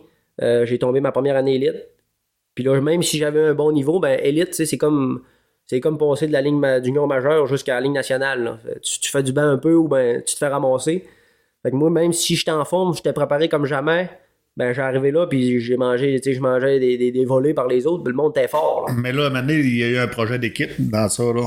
Oui, effectivement, c'est vrai. J'ai eu un, on a eu un projet d'équipe 2022. Parce que là, depuis toutes mes dernières années, j'étais comme un peu un, un indépendant qui appelle. J'avais mes commanditaires personnels, puis je réussissais à faire ma petite business avec ça, puis me déplacer, puis couvrir mes dépenses euh, partiellement. Puis là, 2022, euh, il y a eu une jonction de moi et Léandre Bouchard, euh, un gars d'Alma qui est allé aux Olympiques de Rio 2016. Euh, puis on a eu l'idée un peu ensemble. On avait chacun un peu nos, partenaires euh, à nous. Puis là, on était deux gars de la région quand même qui excellent en vélo de montagne. Fait que, tu sais, on était quand même presque juste deux dans la région. Il y en avait d'autres, mais on a, su combiner nos affaires ensemble. On a regardé si c'était possible. On a fait un petit comité. On s'est fait dire non. Il y en a qui nous ont dit non, ça sera pas possible. Vous êtes des malades. Mais on a, cru à notre projet. On est allé voir du monde qui est de la région, euh, du monde qu'on connaissait puis qui croyait en nous autres. Euh, on est venu voir euh, The Wood, justement, qui nous ont aidés là-dedans. On a vu euh, Accès Forêt, quelques commanditaires. Puis on a comme rassemblé nos forces deux dans un. Lui, il a pris le monde qu'il connaissait, puis moi, j'ai pris le monde qu'on connaissait, puis on a formé l'équipe Forest Coding ProcoRL, qui est une équipe UCI pro de vélo de montagne. La première au Saguenay-Lac-Saint-Jean, puis une des deux présentement qu'il y a au Canada, à part euh, l'équipe Pivot. Fait que c'est quand même quelque chose qui, qui est big. Ouais, c'est une grosse affaire. Tu sais, le monde dit c'est juste du vélo de montagne, mais tu sais, il y a beaucoup de déplacements. Il y a une équipe, il y a des mécaniciens, il y a des comptables dans ça, il y a des entraîneurs. C'est sûr que ça prend pas. euh, tu fais pas le championnat du monde avec euh, 15 000 Non, non, c'est ça. C'est juste du vélo de montagne, mais c'est juste du hockey aussi. Là. Puis les gars, ils gagnent euh, 10 millions par année. Là. Fait que, si on le compare, nous autres, on, dans le fond, le vélo de montagne, on fait c'est un sport professionnel, mais c'est pas un sport euh, payant. Là, on, on fait pas une scène de ça. Moi et Léandre, on est probablement les, les deux plus cassés du Saguenay-Lac-Saint-Jean. Depuis euh, les années qu'on fait du vélo, ben, on, pas qu'on cale de l'argent, mais gagner une course de niveau national, si tu gagnes un 500$, piastres, c'est bon. Puis tu sais, ton, ton voyage peut t'avoir coûté 6000$ là, si t'es allé en Colombie-Britannique, fais la course. Là. Puis ça, c'est si tu gagnes dans les 47, 48, 50 gars qu'il va avoir. Fait que tu sais, c'est un sport qui coûte quand même cher avec les déplacements en avion. On a des vélos qui coûtent euh, 15 000 on a, Là, on a la chance d'en avoir deux chaque. Fait que tu sais, c'est des dépenses là-dedans. On a un mécanicien qui ça, faut qu'il s'occupe de nous autres. Là, tu sais. Ah, les vélos, vous que ça sa coche. Là. Ben, c'est comme un gars qui fait des courses de char. Il peut pas partir avec son char puis le décoller de même après chaque course puis il pense qu'il va faire l'année. Ça marchera pas. Là. Euh, on essaie d'éliminer aussi les, ben, les problèmes qu'on peut avoir autres que nous autres. Notre corps, on essaie de le mettre sur la coche, mais si c'est un bicycle qui va briser dans le premier tour, ben, le 6000 que tu as investi pour aller en Colombie-Britannique ou ben, en Europe, ben, tu viens de le perdre là. là. Fait que, faut que tu t'assures que la petite pièce à 25$ piastres ou ben, les rubbers à 120$, piastres, ben, que tu en aies des bons pour que quand tu arrives dans ton voyage qui a coûté euh, un bon montant, ben, que tu sois à 100% là, là puis que tu essaies de minimiser les risques extérieurs. Puis euh, ben, cette, équipe-là, dans le fond, elle nous a permis, à moi et Léandre, de, d'avoir un mécanicien, d'avoir des gens qui nous accompagnent, d'avoir une structure qui nous permet aussi de voyager. C'est, facile d'avoir de l'argent, mais si t'es tout seul, tu peux rien faire. Fait que là, on avait de l'argent, on avait des gens qui veulent nous aider. On a réussi à se mettre sur pied une genre de structure qui nous permet de réserver nos hôtels, de, de faire nos courses, de se déplacer où ce qu'on veut, quand on veut. Puis avec ce budget-là, ben, on réussit à tout combler ça. Puis on fait une saison complète, là, comme des équipes là, en Europe qui, sont, qui ont des budgets de, de- de plusieurs millions de dollars. là. Fait que, tu on est capable de, de rivaliser avec ces gens-là pour, euh, pour pas mal moindre. là. Puis nous autres, on, on est quand même au paradis avec ça. Tu J'aurais jamais cru, là, là, trois ans, que j'aurais pu me rendre là déjà. Là. Non, ben, je me rappelle quand t'es venu avec Léandre nous voir pour, euh, ton projet, c'était encore euh, juste embryonnaire. C'était juste une pensée, puis ça n'a pas été long que ça a développé. Ouais, ben c'est ça. Puis tu à la base, on est deux petits gars que, tu sais, euh, pas personne qui nous doit rien, veut, veut pas, là, tu sais. On, on, puis on avait, on avait quand même des gros objectifs, mais on, on- on connaissait un peu le monde de la région. On était connus, on fait attention à ce qu'on dit, on est des petits gars positifs tous les deux. On essaie de garder une bonne image, même s'il n'y a pas juste l'image dans la vie, mais faut pas qu'elle soit négative. Si elle est positive, tant mieux, mais faut pas booster pour rien, mais c'est vraiment, euh, on, est du monde qui sont, on est social, on est positif, fait que ça, je pense, c'est des valeurs qui sont importantes pour nous autres. Puis c'est un peu ce qui ressort de, de l'équipe aussi. Là, on, on voit que le monde, là, il commence à connaître l'équipe, commence à nous connaître. Ben, puis le monde, il regroupe. On- au Mont-Saint-Anne, on a eu des événements là, que le monde, il vient de nous voir. Puis c'est c'est pas méchant, mais il y en a trois quarts que je connais pas. Là. Fait que d'une façon, je me dis, oh, Colin, tu sais, C'est à cause que vous êtes suivi, puis à cause qu'on est connu, puis le monde, il commence à reconnaître nos noms, puis il voit qu'on a une bonne attitude. Puis ça, ben, veut, veut pas, c'est c'est un peu, là, c'est c'est le fun pour les les autres. résultats sont là aussi. Tu sais, euh, je sais pas comment est-ce qu'il part de coureur sur le championnat du monde, mais vous avez fait des bonnes performances. Ben, exactement. Tu sais, rien que les championnats canadiens encore cette année, là, euh, Léon a fini deuxième. Fait que c'est le deuxième meilleur au Canada, puis là, on est, on est dans la Ligue nationale. Fait que c'est le deuxième meilleur de tout le Canada, puis moi, j'ai fini cinquième. Fait que, tu sais, veux, veux pas, là, on est quand même, on se débrouille quand même bien pour deux petits gars du Saguenay-Lac-Saint-Jean, là. Puis autant à l'international, on fait, des, on fait des bons scores aussi, là. Fait que, c'est, non, non, cette équipe-là nous a tout changé un peu notre, notre façon de voir les choses, là, depuis les deux dernières années, tu sais, cette équipe-là, euh, ça roule pas sur l'or. C'est sûr que ça prend des commandites. Je sais que t'en as beaucoup. Ben, t'en as beaucoup. Je, je sais pas jusqu'à quel point tu peux en avoir, mais tu sais, l'autobus avait des beaux modes de publicité. Vous avez une grosse autobus de voyageurs qui est strappé au nom de l'équipe. Vous avez des, des véhicules utilitaires en ville qui sont strappés. Léon en a Alma, puis il y en a euh, quelques-uns qu'on voit. Exactement. Ben, nous autres, en tant qu'équipe de vélo, ben, on- oui, on passe à la TV une fois de temps en temps, mais peut-être même pas à la TV, un peu à l'ordi. Fait que, ce qu'on peut redonner aux nos commanditaires, on- non, on n'a pas un budget de 5 millions, mais le budget qu'on a, il, sert à combler toute notre saison. Puis, ces commanditaires-là, ben, on, veut leur redonner une, une façon d'avoir un peu de visibilité pour eux autres, puis leur redonner un peu leur montant qu'ils investissent dans le fond. On sait que ça jamais ça va équivaloir à ce qu'ils nous donnent, mais tout ce qu'on peut faire, ben, de porter sur notre chandail, on a un chandail d'équipe, puis notre chandail d'équipe, il va avoir tous les commanditaires. Puis oui, c'est pas grand-chose pour certains, mais on se dit que c'est ça qu'on peut faire de plus. On a, on a eu la chance d'avoir un partenariat aussi pour avoir un autobus euh, voyageur euh, 50, 50 pieds, 45 pieds de long, qui est stripé avec notre face dessus. Puis tu sais, euh, c'est comme les Canadiens de Montréal, ça là. là. Ils ont- eux autres, ils ont un bus de même. Puis là, on a la chance d'avoir ça aussi parce que on a réussi à avoir des contacts, se débrouiller un peu, d'être débrouillard, puis trouver quelque chose qui pouvait fitter. Là. Fait que, on a ça, on a des petits véhicules, puis on essaye de. On, dans le fond, notre but, nous autres, c'est juste de, bien représenter ces gens-là. Là. Parce que c'est ça qu'on peut faire de mieux, c'est de les représenter. Puis de, de montrer, ben, souvent, c'est les valeurs. aussi. Sais, Si s'ils sont embarqués dans notre projet, c'est à cause qu'ils ont les mêmes valeurs que nous autres, puis qu'ils voient qu'on distribue bien ces valeurs-là, puis on les démontre bien aussi. là. Puis tu sais, t'es un petit bonhomme qui est généreux de son temps aussi, quand ça arrive à le temps d'aider pour les, les jeunes en vélo. Léandre aussi, vous êtes là, puis vous, euh, vous vous impliquez à travers la, la communauté. Ouais, ben, tu sais, plusieurs fois par année, quand on a le temps, on est souvent pas ici. Je suis parti à peu près à 8 mois par année. Ça, c'est si je suis généreux. Mais fait que le- les, quelques jours que j'ai chez nous, ben, les petits deux semaines par-ci par-là, cette année, on a eu la chance à, à Chicoutimi, là, au Norvégien. Là, c'était pour le, club régional. On est allé moi puis on a donné une genre de formation. Il y avait, je pense qu'il y avait 50 ou 60 jeunes en vélo de montagne. On a donné une formation, on leur a donné des gourdes d'équipe. Ben, tu une formation, c'est des jeunes de 10 ans, fait on les a comme plus appris à aimer le vélo, essayer de le transmettre. là. C'est là que tu as commencé à 10 ans aussi. Ben, c'est ça, tu sais, le transmettre. Nous autres, on, on tripe sur le vélo. Pourquoi? Ben, tu sais, des fois, on leur dit ça, puis là, ils se rendent compte que ah, c'est vrai, c'est cool en plus, le bike, c'est pas juste faire un jump du cutter, mais tu sais, je- peux faire ça, je peux aller me promener avec mes amis, puis tu sais, on a essayé de leur expliquer ça un peu, puis de le montrer, là. Nous dire pourquoi nous autres, on aime le vélo. Fait que là-dedans, eux autres, ils peuvent se retrouver des raisons aussi de, d'aimer ça, puis de, de juste partager notre passion, là. Fait que quand on peut redonner, euh, euh, redonner un peu à, popula- à la population, puis, euh, tu sais, donner du temps, parce qu'on a à part du temps puis un peu de visibilité, on n'a pas grand chose à donner, là, tu sais, nous autres. Fait un autre exemple, là, il y avait la, la- euh, voyons, chez Tim Horton, Tim Horton qui est un de nos commanditaires aussi, ben, moi et Léandre, ça fait deux ans qu'on va faire des biscuits. L'an, l'an passé, pour les biscuits sourires, on est allé à Alma, puis là, cette année, ben, je me suis déplacé à Saint-Félicien. Fait que, tu sais, c'est, c'est le petit peu qu'on peut leur donner, ben, on le donne de, de la façon qu'on le peut. Ben oui, c'est ça. De... Léandre, de son côté, il fait la même chose du côté d'Alma. Puis Exactement. On, on donne un peu des cadeaux à chacun de notre part, de notre côté. Puis aussi, dans notre, dans notre équipe, on, a, on essaye de, de- de redonner le plus qu'on peut quand même à nos commanditaires, même si nos, nos moyens sont pas, sont pas très, très grands, évidemment, là, mais on fait ce qu'on peut. là. Tu sais, tu nous as parlé de ton parcours aller jusqu'à 2022, le début de l'équipe, mais tu sais, j'étais en face de moi, puis t'as une cicatrice dans le cou. Ouais, mais là, celle-là, celle-là est nouvelle, elle est pas, pas trop vieille, mais en, en 2022, là, tu puis je, me rappelle ce que j'avais écrit, euh, j'avais fait une petite communication Facebook pour euh, parler un peu des gens, aux gens ce qui m'arrivait.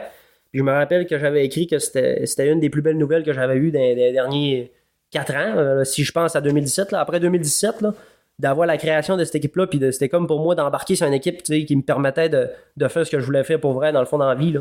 Puis sans ruiner mon père, puis sans, tu sais, je savais que c'était possible avec l'aide de plusieurs personnes qui croyaient en nous autres. Fait que là, j'ai eu une, des meilleures nouvelles que j'avais. 2022, j'ai fini l'école. C'est ça, je me rappelle que je l'avais écrit. J'ai fini mon cégep. Ça faisait 5 ans que j'étais au cégep. J'avais été euh, exempté de mon secondaire 5, fait que j'avais pas pu aller au secondaire 5. Fait que mes dernières années d'école avaient été quand même assez difficiles. Je me battais pour en revenir en vélo, en forme en vélo. Fait que là, je finis l'école, un gros high. Je, je tombe sur une équipe professionnelle avec un de mes meilleurs amis au Lac-Saint-Jean, gros high. Puis, euh, milieu de la saison 2022, je commence à reprendre ma forme, tu sais. Euh, Je suis dans le gros niveau. En, juin, je pense, je me, me fais rappeler. Euh, je vais passer des tests, puis là, euh, ils trouvent encore une fois, j'ai pas eu d'opération, rien. Mais malheureusement, ils trouvent encore une fois que j'ai des ganglions qui se sont développés en dessous de mon oreille gauche. Fait que là, je me dis, ah, tu sais, c'est pas si pire. La dernière fois qu'ils l'avaient trouvé dans mon cou, mon, mon, petit nodule, il avait fait une petite cicatrice à peu près un pouce. Il l'avait enlevé. Puis là, finalement, là, tu sais, je parle avec les médecins, ils disent qu'ils vont m'opérer, non. Puis ils m'expliquent que c'est normal d'avoir beaucoup de, chances de récidive chez les jeunes. Fait que dans le fond, ça, c'est le cancer de la glande thyroïde qui s'est répandu, puis pas le cancer de Hodgkin. Il faut les séparer toutes les deux. Puis ce cancer-là, c'est un cancer que le niveau de récidive est très élevé chez les jeunes. La bonne nouvelle, c'est que chez les jeunes, il est moins euh, vorace, par exemple. Fait que, il revient souvent, mais il est plus facile à traiter ou à juste enlever. Fait que là, euh, jusque-là, moi, ça va tout bien. Je me prépare pour la salle d'opération parce que, encore une fois, j'ai pas trop le temps. Je, je prends un brick de vélo. Il me prépare pour ça. Je réussis à. Ben, avant mon opération, même, j'étais allé faire deux Coupes du Monde en Europe. Puis j'ai revenu, j'ai pris mon billet d'avion le dimanche. Puis le lundi matin, euh, j'arrivais euh, dimanche soir dans la nuit. Puis le lundi matin, je rentrais à l'hôpital, me faire opérer. Puis j'ai dit, je vais essayer de mettre ça le plus proche possible. J'ai dit, anyway, le décalage, il va me faire mal pareil. fait que j'ai dit, mec, je me réveille de la salle d'opération. J'ai dit, tu sais, on, se lève un peu pété avec, à cause des, euh, des- de la somnolence, puis ils nous endorment. Là. Fait que là, je me suis levé, mais je pensais que c'était une bonne idée. Finalement, ça a comme doublé ma, ma shot, là, comment ça faisait mal quand je me suis réveillé. Je pense pas, je pense pas refaire ça, je vais me faire opérer. Fait que arrivé de l'Europe, le lundi matin, j'ai rentré sur la table d'opération. Puis là, euh, j'étais encore dans la salle d'opération. Jusque-là, moi, dans ma tête, ils vont, ils vont me faire une petite cicatrice parce que j'ai un petit ganglion en haut à gauche. Puis là, la madame, elle vient me voir euh, à peu près une demi-heure avant de rentrer dans la salle. Je suis couché en, en- en jaquette d'hôpital avec des bas blancs. Puis euh, elle commence à me faire des, des pointillés dans le cou avec un, crayon, un petit crayon marqueur. Puis là, je dis, Hein, pourquoi, vous, pourquoi vous peinturez autant que ça? J'ai dit, peut-être bien m'a. Tu sais, je savais pas, là, je suis pas, pas médecin. Fait que là, je lui demande pourquoi vous faites autant, autant de pointillés que ça? Elle dit, mon homme, elle dit, mon petit homme, euh, ça c'était le médecin, il avait une petite voix de même. Elle dit, mon petit homme, elle dit, il va falloir aller jusque-là. Mais là, elle dit, si la petite bébête s'est rendue jusque-là, ben, il dit, elle- elle- elle- comment qu'elle m'a expliqué ça? C'est qu'elle voyage pas dans, dans rien, là. Si, elle, elle, elle attaque les ganglions, ben, pour se rendre en haut là, elle a traversé toutes les autres qu'il y avait entre les deux, là. Fait que là, elle m'a expliqué que s'il était rendu en dessous de mon oreille puis il était parti dans le milieu du cou, ben, qu'il avait tout traversé probablement les autres ganglions, puis ça veut dire qu'il était tout infecté, toute la gang. Fait que là, encore une fois, j'ai dit au grim, c'est peut-être plus grave que je pensais. Peut-être bien je suis trop positif aussi, puis je vois tout le temps que mes maladies sont pas graves, mais finalement, c'est peut-être plus grave que je pense. Fait que là, euh, ils m'ont dessiné ma belle cicatrice, puis euh, je me suis réveillé, euh, je pense que c'était une opération de 4 heures, quand m'expliqué, là. C'était quand même, c'est dans le coup, il y avait plusieurs dangers quand même, perdre mes cordes vocales. Mon bras gauche pouvait être affecté parce qu'il fallait qu'elle aille jouer dans mon épaule quand même, là, vu que ça descendait jusque-là. Euh, heureusement, j'ai pas eu besoin de faire de chimio, de, de, de physio, je veux dire. Puis euh, tout était super, l'opération s'est bien déroulée. Puis euh, ils ont enlevé 18 ganglions dans mon cou qui étaient infectés. Puis ma question que j'ai demandé en me réveillant, ben, j'étais magané, mais j'ai, demandé c'est- c'est-tu grave d'en enlever 18 On en a même dans le cou, ça là, parce que je sais, tu sais, de côté de la médecine, un ganglion, ça peut être utile, je pense. C'est comme nos petits soldats. Fait que c'est pour ça que nos ganglions qu'on a dans le cou, ils gonflent quand on est malade ou qu'on a mal à la gorge. Elle m'expliquait qu'on en avait une centaine à peu près dans le cou. Fait j'avais encore du lousse un peu.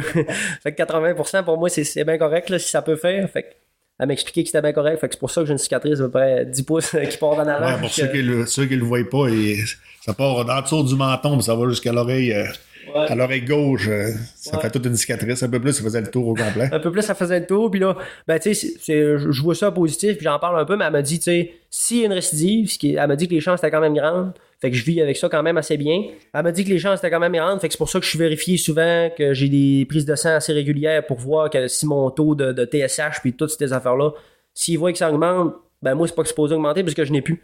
Fait que la dernière fois, quand ils l'ont, quand ils l'ont découvert, c'est à cause de ça, ça avait augmenté. Puis moi, je, n'ai plus de là. Fait que s'il y en a, la seule façon qu'il y en a, c'est un cancer qui s'est développé qui fait de ça. Fait qu'elle m'a expliqué qu'elle dit ça se peut qu'on coupe du milieu et qu'on parte de l'autre bord. Mais en tout cas, c'est, elle m'a dit ça de même. Ben, je vis avec ça quand même bien. Là. Je me dis qu'une opération, c'est rien comparé de ce que j'avais vécu en 2017. Là. Fait que, à part avoir le couret là, pour un mois, trois semaines, ben, tout le reste, c'est, c'est juste de l'esthétique aussi. Fait que ben, je marche quand même à cause de ça. Puis là, t'as été opéré, puis après ça, t'as recom- recommencé les courses de vélo pour finir la saison. Exactement, là, ça c'était au mois de juin. Puis euh, juin, juillet, à août. Euh, au mois d'août, euh, il y avait une course au Mont-Saint-Don, puis je voulais la faire, Coupe du Monde. Puis euh, j'ai fait mon meilleur résultat euh, en carrière en Coupe du Monde. À ma première année chez les élites, j'ai fini 36e. Fait que c'était comme. euh, Hey, mettons, 36e, moi, je sais c'est quoi les courses de vélo un peu. C'est un extrêmement bon résultat. Pour ceux qui connaissent pas les, les courses de sais, vous êtes combien de centaines? C'est une grille de départ? Et... Ouais, ouais, on est une centaine. Tu sais, en Amérique, des fois, il y a un petit peu moins de monde, mais quand on est en Europe, on part, des fois, on est 150, 180. Puis on veut tout finir. Il faut tout rentrer dans le même petit trail qui a 5 pieds de large à m'amener. Là. Fait que, tu sais, faut- il y a un entonnoir qui se fait. Puis, ben, c'est toutes les meilleurs du monde. Il y en a pas. Là, pour, pour, pour prendre le départ, faut que tu sois une des meilleures du monde. Fait c'est tous des pros qui font ça comme job, qui s'entraînent à l'année, 700-800 heures par année puis qui mettent tout leur temps là-dedans. Là. Fait quand on arrive, faut. Les bons, ils se sont tous arrangés pour arriver à leur 100% le matin de la course. Là. Si notre course est à une heure, ben, ils vont tous être à la coche à une heure. Il y en a pas un qui va arriver le lendemain de veille ou ben, qu'il n'aura pas mangé à bonne affaire le soir d'avant. Ça fait toute une semaine, ça fait tout trois ans qu'on se prépare pour chaque course. Chaque course, nous autres, c'est un investissement à 100%. Puis que si tu arrives à 99, ben, le, le- gars à côté de toi, son 1%, ben, c'est peut-être 5 minutes. Fait que tu vas te faire donner une volée, tu n'as pas le choix d'arriver sur ta, sur ta coche. Fait que c'est pour ça, moi, je me suis rendu compte que là, j'ai fait un, mon meilleur résultat en carrière. Fait que, ma maladie m'avait pas si nuit que ça, je me suis rendu compte. Puis j'avais doublé d'efforts aussi des, des mois qui, qui, avaient, qui avaient précédé cette, cette, compétition-là. Fait que là, rendu au final, j'ai levé les bras, puis... Tantôt, tu nous en fait, tu, tu comparais avec d'autres pays. Euh, au niveau de la température aussi, de la météo, j'imagine que c'est un défi. Ici versus euh, en Europe, dans les pays chauds, ici on a un hiver, tu sais, c'est quoi les contraintes? Ben, c'est sûr que c'est quelque chose qui, est difficile. On parle de, de l'Euro. En Europe, c'est comme le sport national, là, fait du vélo. Tu sais, le Tour de France, tout le monde connaît ça en vélo de route. Ben, il y a beaucoup de cyclistes de vélo de montagne en Europe aussi. C'est comme le hockey au Canada. Là, les jeunes, ils commencent à 4 ans à jouer au hockey, puis ils vont faire ça toute leur, toute leur adolescence. Ben, en Europe, ils font du vélo. Puis en Europe, ils ont la chance de faire du vélo 12 mois par année parce qu'il y a de l'hiver juste dans les montagnes ou ben à certaines places. Fait qu'il peut faire 3 heures de char, le gars, s'en aller en Allemagne, puis il n'y aura pas de neige, là. Fait que faire 4 heures de vélo en Allemagne à 10 degrés en hiver, ben ça se fait super bien. Tandis que faire euh, 4 heures de fat bike à moins 23 un matin, ben tu peux pas dire je vais attendre au lendemain, là, parce que si tu attends le lendemain, ton planning marche plus. Là. J'ai un planning, on a des plannings d'entraînement qui sont spécifiques à chaque jour. Puis si j'ai à tout le matin, ben, je me lève un peu en retard, ben, un peu cassé, il faut que j'écrive à mon entraîneur. Je ferai pas ce qu'il me dit de faire. Si j'ai un 4 heures à faire, mais je me sens pas bien, puis je fais mon 4 heures, ben, je vais me lever deux fois magané comme, comme j'avais prévu, ou ben, comme il avait prévu lui là. là. Fait pour nous autres, de faire des 4 heures ici, ben, c'est, d'un, rien que combattre le froid, c'est difficile. Puis de réussir à faire ça, dans notre, on, a la chance d'avoir des belles trails quand même, mais ça reste que 4 heures. C'est plus difficile. Malheureusement, ou ben d'une, certaine façon, il faut, faut, faut s'exiler un peu, aller à l'extérieur, aller au sud un peu plus, puis essayer de, de trouver des endroits là, qui, qui nous permettent de faire nos, nos- nos- notre nombre d'heures par semaine. Parce qu'une saison de Coupe du Monde, c'est de quelle date à quelle date? Ça ressemble à quoi? Ben, la saison de Coupe du Monde, là, comme en 2024, elle va commencer au mois d'avril au Brésil. Mais si je prends la saison de compétition, puis après ça, je vais, vous- ben, je vais commencer par la saison d'entraînement. Ma saison d'entraînement a commencé le 1er novembre. On est rendu euh, le 15 novembre, puis elle va aller jusqu'au 20, au 20 octobre l'année prochaine. Fait que, tu sais, puis l'année prochaine, elle va partir du 20 octobre. Puis mon- mon break, il va être du 20 octobre jusqu'au 1er novembre. là. Je prends 10 jours sans vélo par année. Puis après ça, ben, quand je manque une journée, c'est à cause c'est planifié, puis c'est un repos. Mais fait que, tu sais, j'ai le seul deux semaines que j'ai dans l'année, c'est au mois d'octobre. Puis sinon, le 1er novembre, j'embarque sur mon bicycle, puis faut que je m'entraîne à tous les jours jusqu'au 20 octobre l'année prochaine. Fait que c'est- c'est c'est pas mal 340 jours par année, mettons. Là. Ça commence à faire. Ça commence à faire. Puis tu sais, l- l'entraînement, c'est ainsi, là, il n'y a pas beaucoup de neige, mais il commence à faire froid. Tu, euh, tu sais quoi, l'entraînement, tu fais du vélo intérieur, tu, ou tu vas dans le bois, tu, tu fais quoi? T'en fais dans la neige, dans slush? euh, on essaye d'être euh, on essaye d'être un peu là euh, de se trouver des idées là parce que tu sais au final euh, on est habitué de faire ça en manche courte notre sport il se fait en manche courte d'une trail dans le bois tu sais souvent fait que là il n'y a plus de trail je suis pas en manche courte. Fait que tu sais faut que j'essaie de de, de, diversifier un peu nos, nos, nos façons de s'entraîner. Je fais de la course à pied. Euh, je fais de l'entraînement intérieur même si c'est peut-être pas ma favorite là. Je réussis à me trouver des moyens de me motiver. J'écoute des films. Mais tu sais passer 3 heures ou 2 heures et demie assis sur ton bicycle en dedans avec un petit fan en avant de toi puis une TV mais veux, veux pas c'est pas ce que, ce que je suis habitué de faire. Puis je fais du vélo parce que j'aime ça mais ce que j'aime du vélo c'est de me promener puis de- d'être dans le bois puis d'être dans la forêt de- d'entendre les bruits sentir passer dans la boîte tu sais fait que tout ça c'est c'est plus dur un peu à trouver là, quand t'es en dedans avec un, un LED sur ta tête puis la petite TV en avant là. fait que 3 heures des fois c'est c'est plus long un peu là Tu sais, y a-tu euh, y a-tu une alimentation spéciale que tu dois suivre un régime pour te.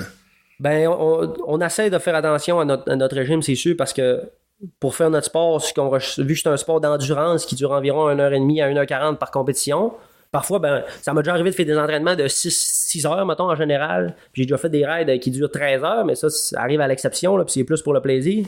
Mais tu sais, pour une raid de 5 heures en cas d'entraînement, ben, si t'as pas tanké ton pick-up avant de partir pour faire 6 heures de char, ben, tu te rendras pas. C'est le même principe, faut, faut, faut que je me tank pour que je sois capable de faire mon entraînement le lendemain. Puis il faut surtout que, tu sais, des fois, je vais partir d'un camp d'entraînement, mais je vais en faire pendant un mois sans arrêt. Fait que, tu sais, faut, faut, si tu manques une journée, ben, ça va nuire à m'amener. Fait que chaque jour, faut que tu sois sur, ta, coche, que tu, que tu t'occupes de ton manger, autant des légumes, tu t'assures d'avoir une alimentation complète. J'ai pas de suivi de diététiste présentement, mais je- là, je développe des, des, des façons de, de, de, connaître mon environnement. Puis, je sais que si je mange trois livres de dessert après, après le souper, ben, c'est- sûrement pas bon pour moi. J'aime ça le dessert, j'essaie de m'artenir. Je vais en manger un peu, mais la, la, la modération, ils disent tout le temps que c'est mieux. Fait que tu peux en manger, mais dépend de la quantité, fais attention un peu. Puis faut, on se garde de temps en temps aussi. Ça serait intéressant aussi que tu nous parles un peu, dans le fond, de la fin de saison l'année passée, puis euh, aussi un peu la préparation que tu as eue là, à avoir pour euh, ta saison 2023, qui s'est terminée euh, là, de ça quelques semaines. Là. Ça serait, ça serait le fun que tu Ouais, ajoutes un peu là-dessus. ben, après qu'il m'aille opéré, j'ai fait une bonne performance au Mont-Saint-Anne, puis le Mont-Saint-Anne, c'était la dernière compétition de l'année. Après ça, ben là, ils m'ont dit encore une fois que j'étais correct côté maladie. Fait que moi, dans, ma tête, j'ai reparti pour le vélo. Puis là, cette fois-là, ben, j'étais encore en rémission qu'ils m'ont dit pour cette maladie-là. Puis euh, j'ai fait une grosse, une grosse d'entraînement. J'ai eu la chance d'aller en Floride là, chez un de nos commanditaires qui nous a invités. euh, qui, que nous autres, ça nous a aidé. Encore une fois, on parlait de l'entraînement, ben, c'est quelque chose qui est, très le fun d'aller en Floride pour faire du vélo à 30 degrés. En Floride, vous faites du vélo de montagne ou du vélo de route? En Floride, on fait majoritairement du vélo de route, mais il y a un petit centre de vélo de montagne qui nous permet de, se dégourdir un peu de temps en temps, puis de refaire ce qu'on aime aussi, là, principalement. Malgré que la route, là, c'est, quand même un très bel endroit pour faire de la route, là, surtout avec la météo. Puis euh, après, après à Floride, on a fait un, d'autres camps d'entraînement. Moi et Léon, on est allé à Sedona, en Utah. Après ça, euh, j'essaie d'y, réfléchir, là, mais on a fait quand même beaucoup de voyages. Là. Mais on a eu, après ça, on est allé en Europe, euh, je pense, trois fois au total, euh, faire des Coupes du Monde. Notre première Coupe du Monde a été à Val di euh, en Italie. C'est un de mes meilleurs résultats de la saison. J'ai arrivé peut-être plus près que je pensais. Je m'attendais pas nécessairement à faire ça. Puis j'ai fini 54e. Fait que pour moi, une personne deuxième année élite, c'est que je cours contre des gars. J'ai 24 ans. C'est ça, j'avais 23 ans durant l'été. Je viens juste d'avoir 24. Puis je cours contre des gars qui ont 31, 32, 33. Puis le champion du monde a 34, euh, 37 ans, je pense. Fait que tu sais, c'est un sport qui dit à développement euh, tardif. Là. Puis euh, fait que je- malgré mes, mes jeunes années d'expérience, ben, je réussis à quand même bien me battre. Là. Puis ton coéquipier, Léon, c'est quelqu'un qui doit proche 30 ans. Ouais, c'est ça, exactement. Léandre, il a eu 30 ans là, durant l'année. là. Je pense qu'il va avoir 31 justement au mois d'octobre. Euh, là, on est en novembre, fait qu'il vient d'avoir 31. Puis, euh, tu sais, il y, a- une couple d'années d'expérience de plus que moi à haut niveau. C'est surtout c'est ça qui fait la différence. C'est avec les années, on, développe du volume qui nous permet de plus nous entraîner. Fait que plus tu fais d'heures, ben plus que dans ces heures-là, tu es capable de mettre des intensités. Puis c'est ces intensités qui viennent de là qui viennent que tu fais meilleur. Là, euh, on a eu une grosse saison, fait que là, tu sais, je disais 54e. euh, on a eu en général une bonne saison, pas trop de bad luck. L'année passée, ben, moi et Léandre, on a eu chacun notre petite bad luck. Fait que ça, ça nous a fait une super belle saison. Championnat canadien, comme j'avais dit, Léandre deuxième. Euh, moi, j'avais fini cinquième. Fait que c'était des gros highlights. Puis euh, Mont-Saint-Anne. On a fini l'année encore une fois avec le Mont-Saint-Anne. Puis on a eu la chance d'avoir notre autobus lettré d'être, dans, chez Mont-Saint-Anne, c'est comme la Coupe du Monde qui est chez nous pareil, même si c'est à 3 heures, là, on a vraiment la chance d'avoir ça au Québec. Puis euh, on avait notre gros autobus, on avait une petite tente, on avait plein de partenaires, on avait encore une fois là, des spectateurs que on connaît pas nécessairement personnellement, mais qu'ils étaient tout là pour nous encourager. Puis ça, c'était vraiment là, une fin de semaine. Là. C'est, c'est comme le cerise- la cerise sur le Sunday pour nous autres, là, de finir ça à la maison, puis euh, devant le monde qui nous connaisse. là. Ben oui, c'est sûr. Y avait des bons résultats que, que vous avez eus. Fait que c'est. C'est, c'est motivant, c'est ça. C'est motivant de faire des bons résultats, puis de Plus, continuer les, à plus s'entraîner. ré- les résultats sont bons aussi, plus les spectateurs sont attirés à aller vers vous. Ben, c'est ça. Souvent, on a beau avoir un beau sourire, mais tu sais, quand on pédale vite, ben, le monde, il trouve ça, c'est quand même plus impressionnant. Fait que, puis notre job, c'est d'aller vite. Fait que c'est pour ça qu'on on essaie, on travaille fort pour euh, aller de plus en plus vite. Puis tu tantôt tu parlais des rails de 5 heures, 12 heures, 13 heures. J'aimerais ça que tu nous parlerais un petit peu de ton, de ta, ta rail d'a- d'après euh, le Mont-Saint-Onne. là, Vous avez descendu de Québec à aller jusqu'à Chicoutimi, je pense, à travers le bois pour le fun de même. Ouais, exactement. On avait eu un petit plan. On avait eu comme l'idée de deux gars de Chicoutimi, là, des, des amis de nous autres, euh, qui nous ont invités. Ben, eux autres, ils nous ont dit qu'ils faisaient ça. Puis on a dit, ah, pourquoi pas, on n'embarquerait pas avec eux autres. Puis là, eux autres, c'était comme pas leur plan initial, c'était pas de faire exactement ça. Finalement, on a trouvé des idées un peu. Nous autres, on était, à ce moment-là, on était au Mont-Saint-Anne à, à Québec. Euh, puis là, on a regardé, on a checké un peu sur des sites là, pour trouver des maps qui pouvaient se faire, qui nous permettraient de partir du Mont-Saint-Anne puis de s'en venir jusqu'à Chicoutimi. Euh, mais pas par la route, par le parc de Laurentides, dans les chemins de quatre roues puis dans les chemins de dans les chemins forestiers. Puis là, on a regardé ça, c'était, une grosse recette quand même. On avait, on avait, on, ce qu'on m'appelle, c'était 230 km avec euh, 3600 mètres d'ascension. Fait que 3600 mètres, c'est, c'est 3 km et demi en ligne douette quand même. Fait que ce qu'on avait estimé, puis là, ça, c'était deux jours après notre Coupe du Monde, de, notre dernière Coupe du Monde de la saison. Puis c'était aussi en faut, savoir que c'était en autonomie. Fait que tu sais, faut remplir nos gourdes d'eau. faut remplir nos gourdes d'eau, il faisait fret. On n'avait pas de réseau cellulaire pendant à peu près 6-7 heures. Fait que tu sais, faut être autonome mécaniquement aussi. Si on casse une chaîne, on pète une, on une roue, mais quelque chose de même, il faut être capable de, de se démerder. La météo annonçait comme un 5 à 6 degrés. On trouvait ça quand même pas si mal, malgré que on n'est pas équipé en fat bike non plus. On a des petits genoux des petits gants. Puis des petits cuissards aussi, quand même euh, pas trop épais. Puis finalement, ben, on est parti le matin, il faisait comme moins 2. Mais là, on avait tout envoyé notre linge euh, la journée d'avant parce qu'on était comme un peu en, solitaire. Fait que à moins 2 le matin, c'était un peu plus fret. Puis finalement, ça a duré quand même pas mal. On n'a pas allumé, mais on a monté pendant les deux premières heures pour se rendre au top du parc de Laurentides, qui est comme à 1000 quelque chose en, mètres. Puis ben, la météo était pas mal plus fraîche qu'on avait prévu. On a pogné de la neige un peu, puis on était habillés en petit bicycle d'été. On avait, on avait de l'eau avec nous autres aussi. Fait que ça, rien que le fret, ça a été quelque chose à combattre un peu. Puis euh, un défi qu'on a eu à relever qu'on s'attendait pas vraiment. Puis deuxième chose, ben, on avait de l'eau, mais pas assez pour faire 13 heures de bicycle. Fait que de l'eau, des, des gourdes d'eau, c'était une à l'heure quasiment en bicycle de même. Veut pas, on déploie un, un effort physique. Puis notre bicycle, ben, on avait rempli, on avait mis des patates. C'est, un truc qu'on fait, là, on mange des patates euh, cuites au micro-ondes avec un peu de sel puis du poivre dedans. C'est plein de glucides, puis ça, ça se transporte quand même bien. Ben, quand même bien, encore là, mais fait qu'on a traversé le parc de même, on a eu des, des petits problèmes. Il y en a un qui a fait un flat, puis on remplissait nos, nos, nos, gourdes d'eau avec les, des ruisseaux avec un genre de petit filtreur là, qui nous a permis de traverser jusqu'à l'autre bord. Puis euh, on était content d'arriver sur l'asphalte euh, à Chicoutimi. Là. Puis ça vous a pris combien de temps? Ça a pris, je pense, un genre de 13 heures au total, là, durée écoulée, puis je pense que c'est 11h30 en pédalage, là, que les pédales tournent là, pendant 11h30. là. Vous avez couché dans le bois, vous avez, vous avez pogné la noirceur. Ouais, on a, bon, on n'a pas couché dans le bois. On est parti le matin à 6h du matin, euh, à noirceur. Puis on est arrivé le soir à 7h30, 8h, je pense, à Chicoutimi dans noirceur. Fait que, on avait préparé le coup, on avait des petites lumières, des petites lampes de poche, là, pas rien de gros, mais assez pour euh, s'éclairer dans, dans noirceur. Fait que c'était un bon challenge. Après un journée au complet, puis on était content de revenir chez nous après. Là. Vous êtes parti 4, puis vous êtes revenu 4. Ouais, ça, c'est... Ouais, la bonne nouvelle aussi. On est parti 4, puis on est revenu 4. Puis on a eu des difficultés un peu. Il y a certains qui avaient peut-être plus de difficultés, puis on, on s'entraidait un peu, puis on a trouvé des façons là, que ça fonctionne le mieux parce que on- notre but c'était de se rendre de l'autre bord. Là, fait qu'on on voulait pas en laisser un dans le parc. Là. fait que euh, c'est bien beau isolienne, là, mais passer une nuit là, c'est moins le fun. Fait que, euh, on a réussi à se rendre euh, tout le monde ensemble, puis euh, on a pu manger un beau gros burger en arrivant à Chicoutimi. Fait que là, ça fait deux ans que tu es sur le circuit de la Coupe du Monde dans la catégorie pro. Exactement. J'imagine qu'il va y avoir une troisième et une quatrième saison. Pour l'instant, il y a une troisième saison. On est en train de planifier l'an prochain déjà. On a des- déjà un peu notre, euh, notre calendrier qui est sorti. Là, on sait qu'on va aller au Brésil au mois d'avril euh, pour un deux semaines. On va encore un trois semaines en Europe.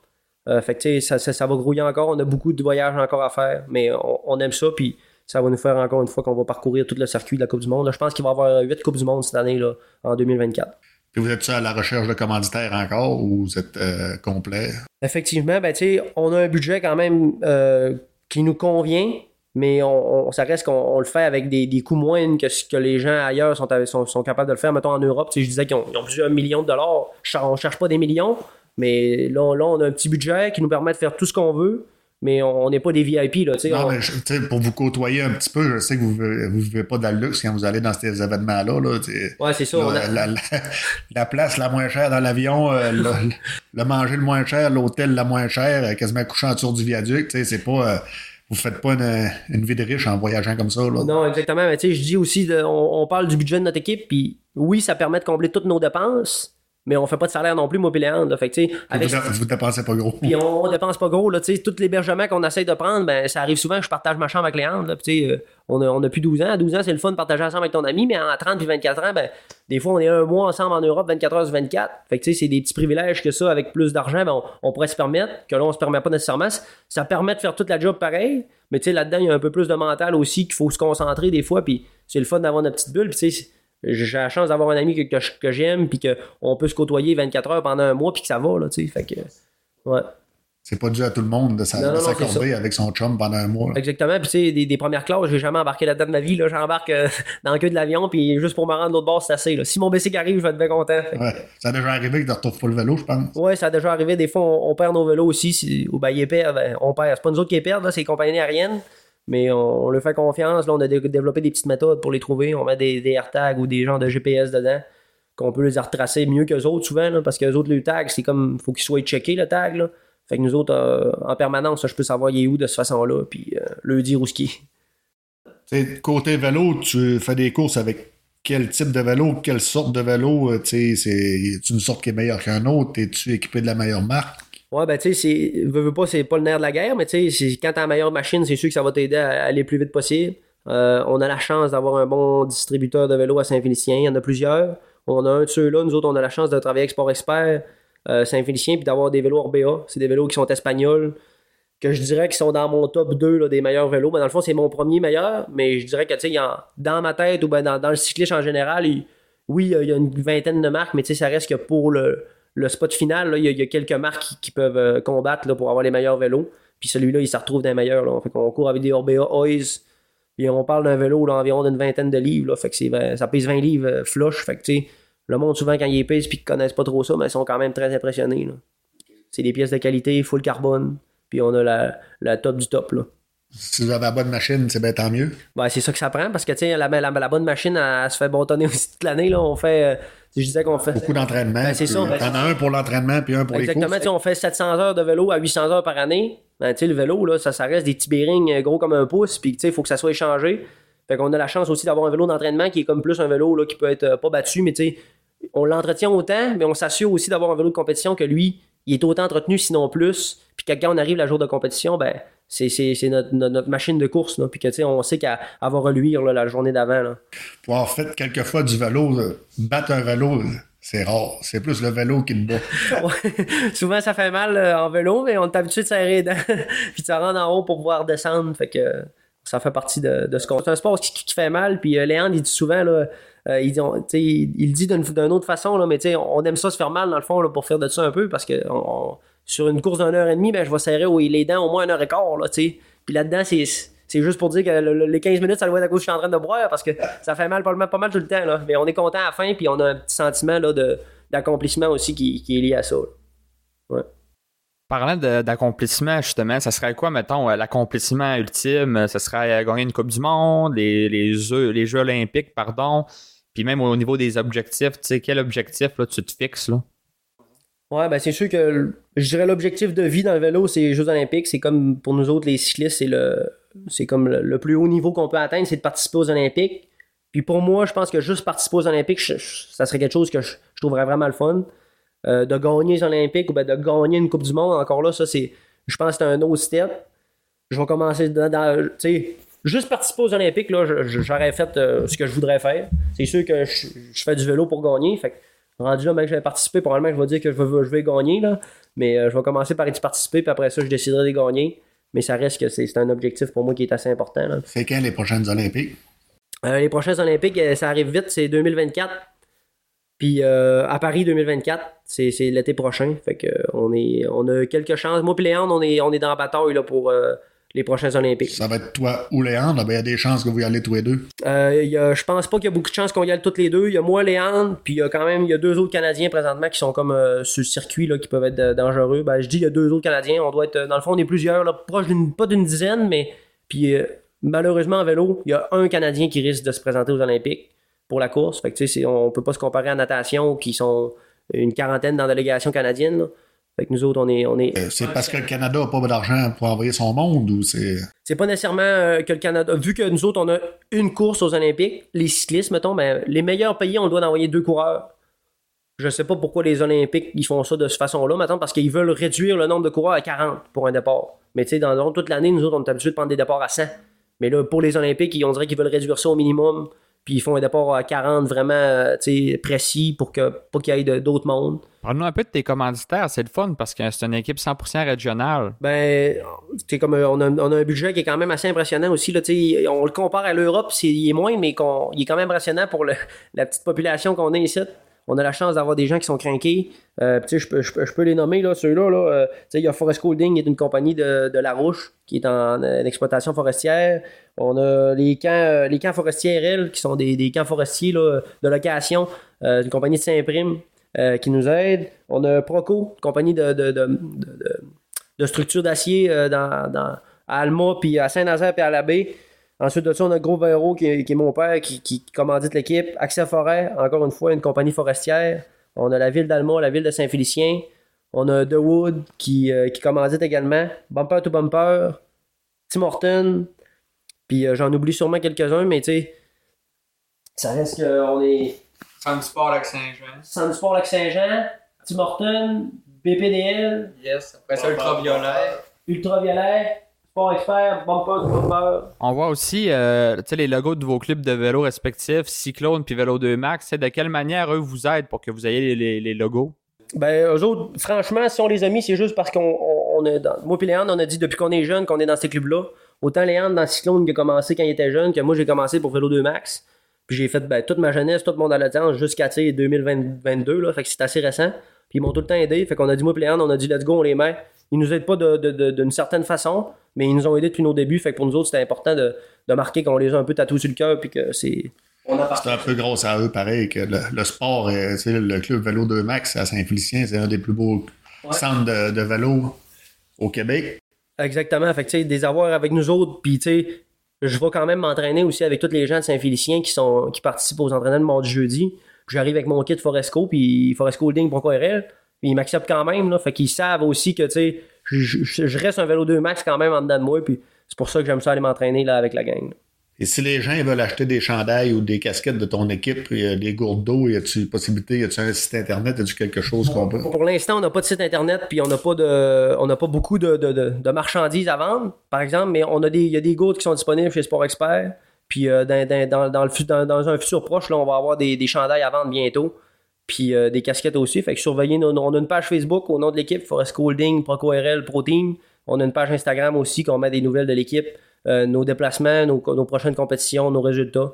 Fait que ça peut être quand même intéressant là, pour les gens qui veulent, euh, qui veulent suivre ça. super ça. Merci Victor d'avoir participé au podcast, puis euh, bonne chance pour la suite. Ben, merci pour votre temps, puis c'est bien apprécié de, de faire ce que vous faites, puis on aime ça. Pour finir, un énorme merci à nos deux invités qui ont vraiment très bien répondu aux questions. Je pense que ça a fait un podcast de qualité. C'était vraiment le fun comme moment passé avec eux.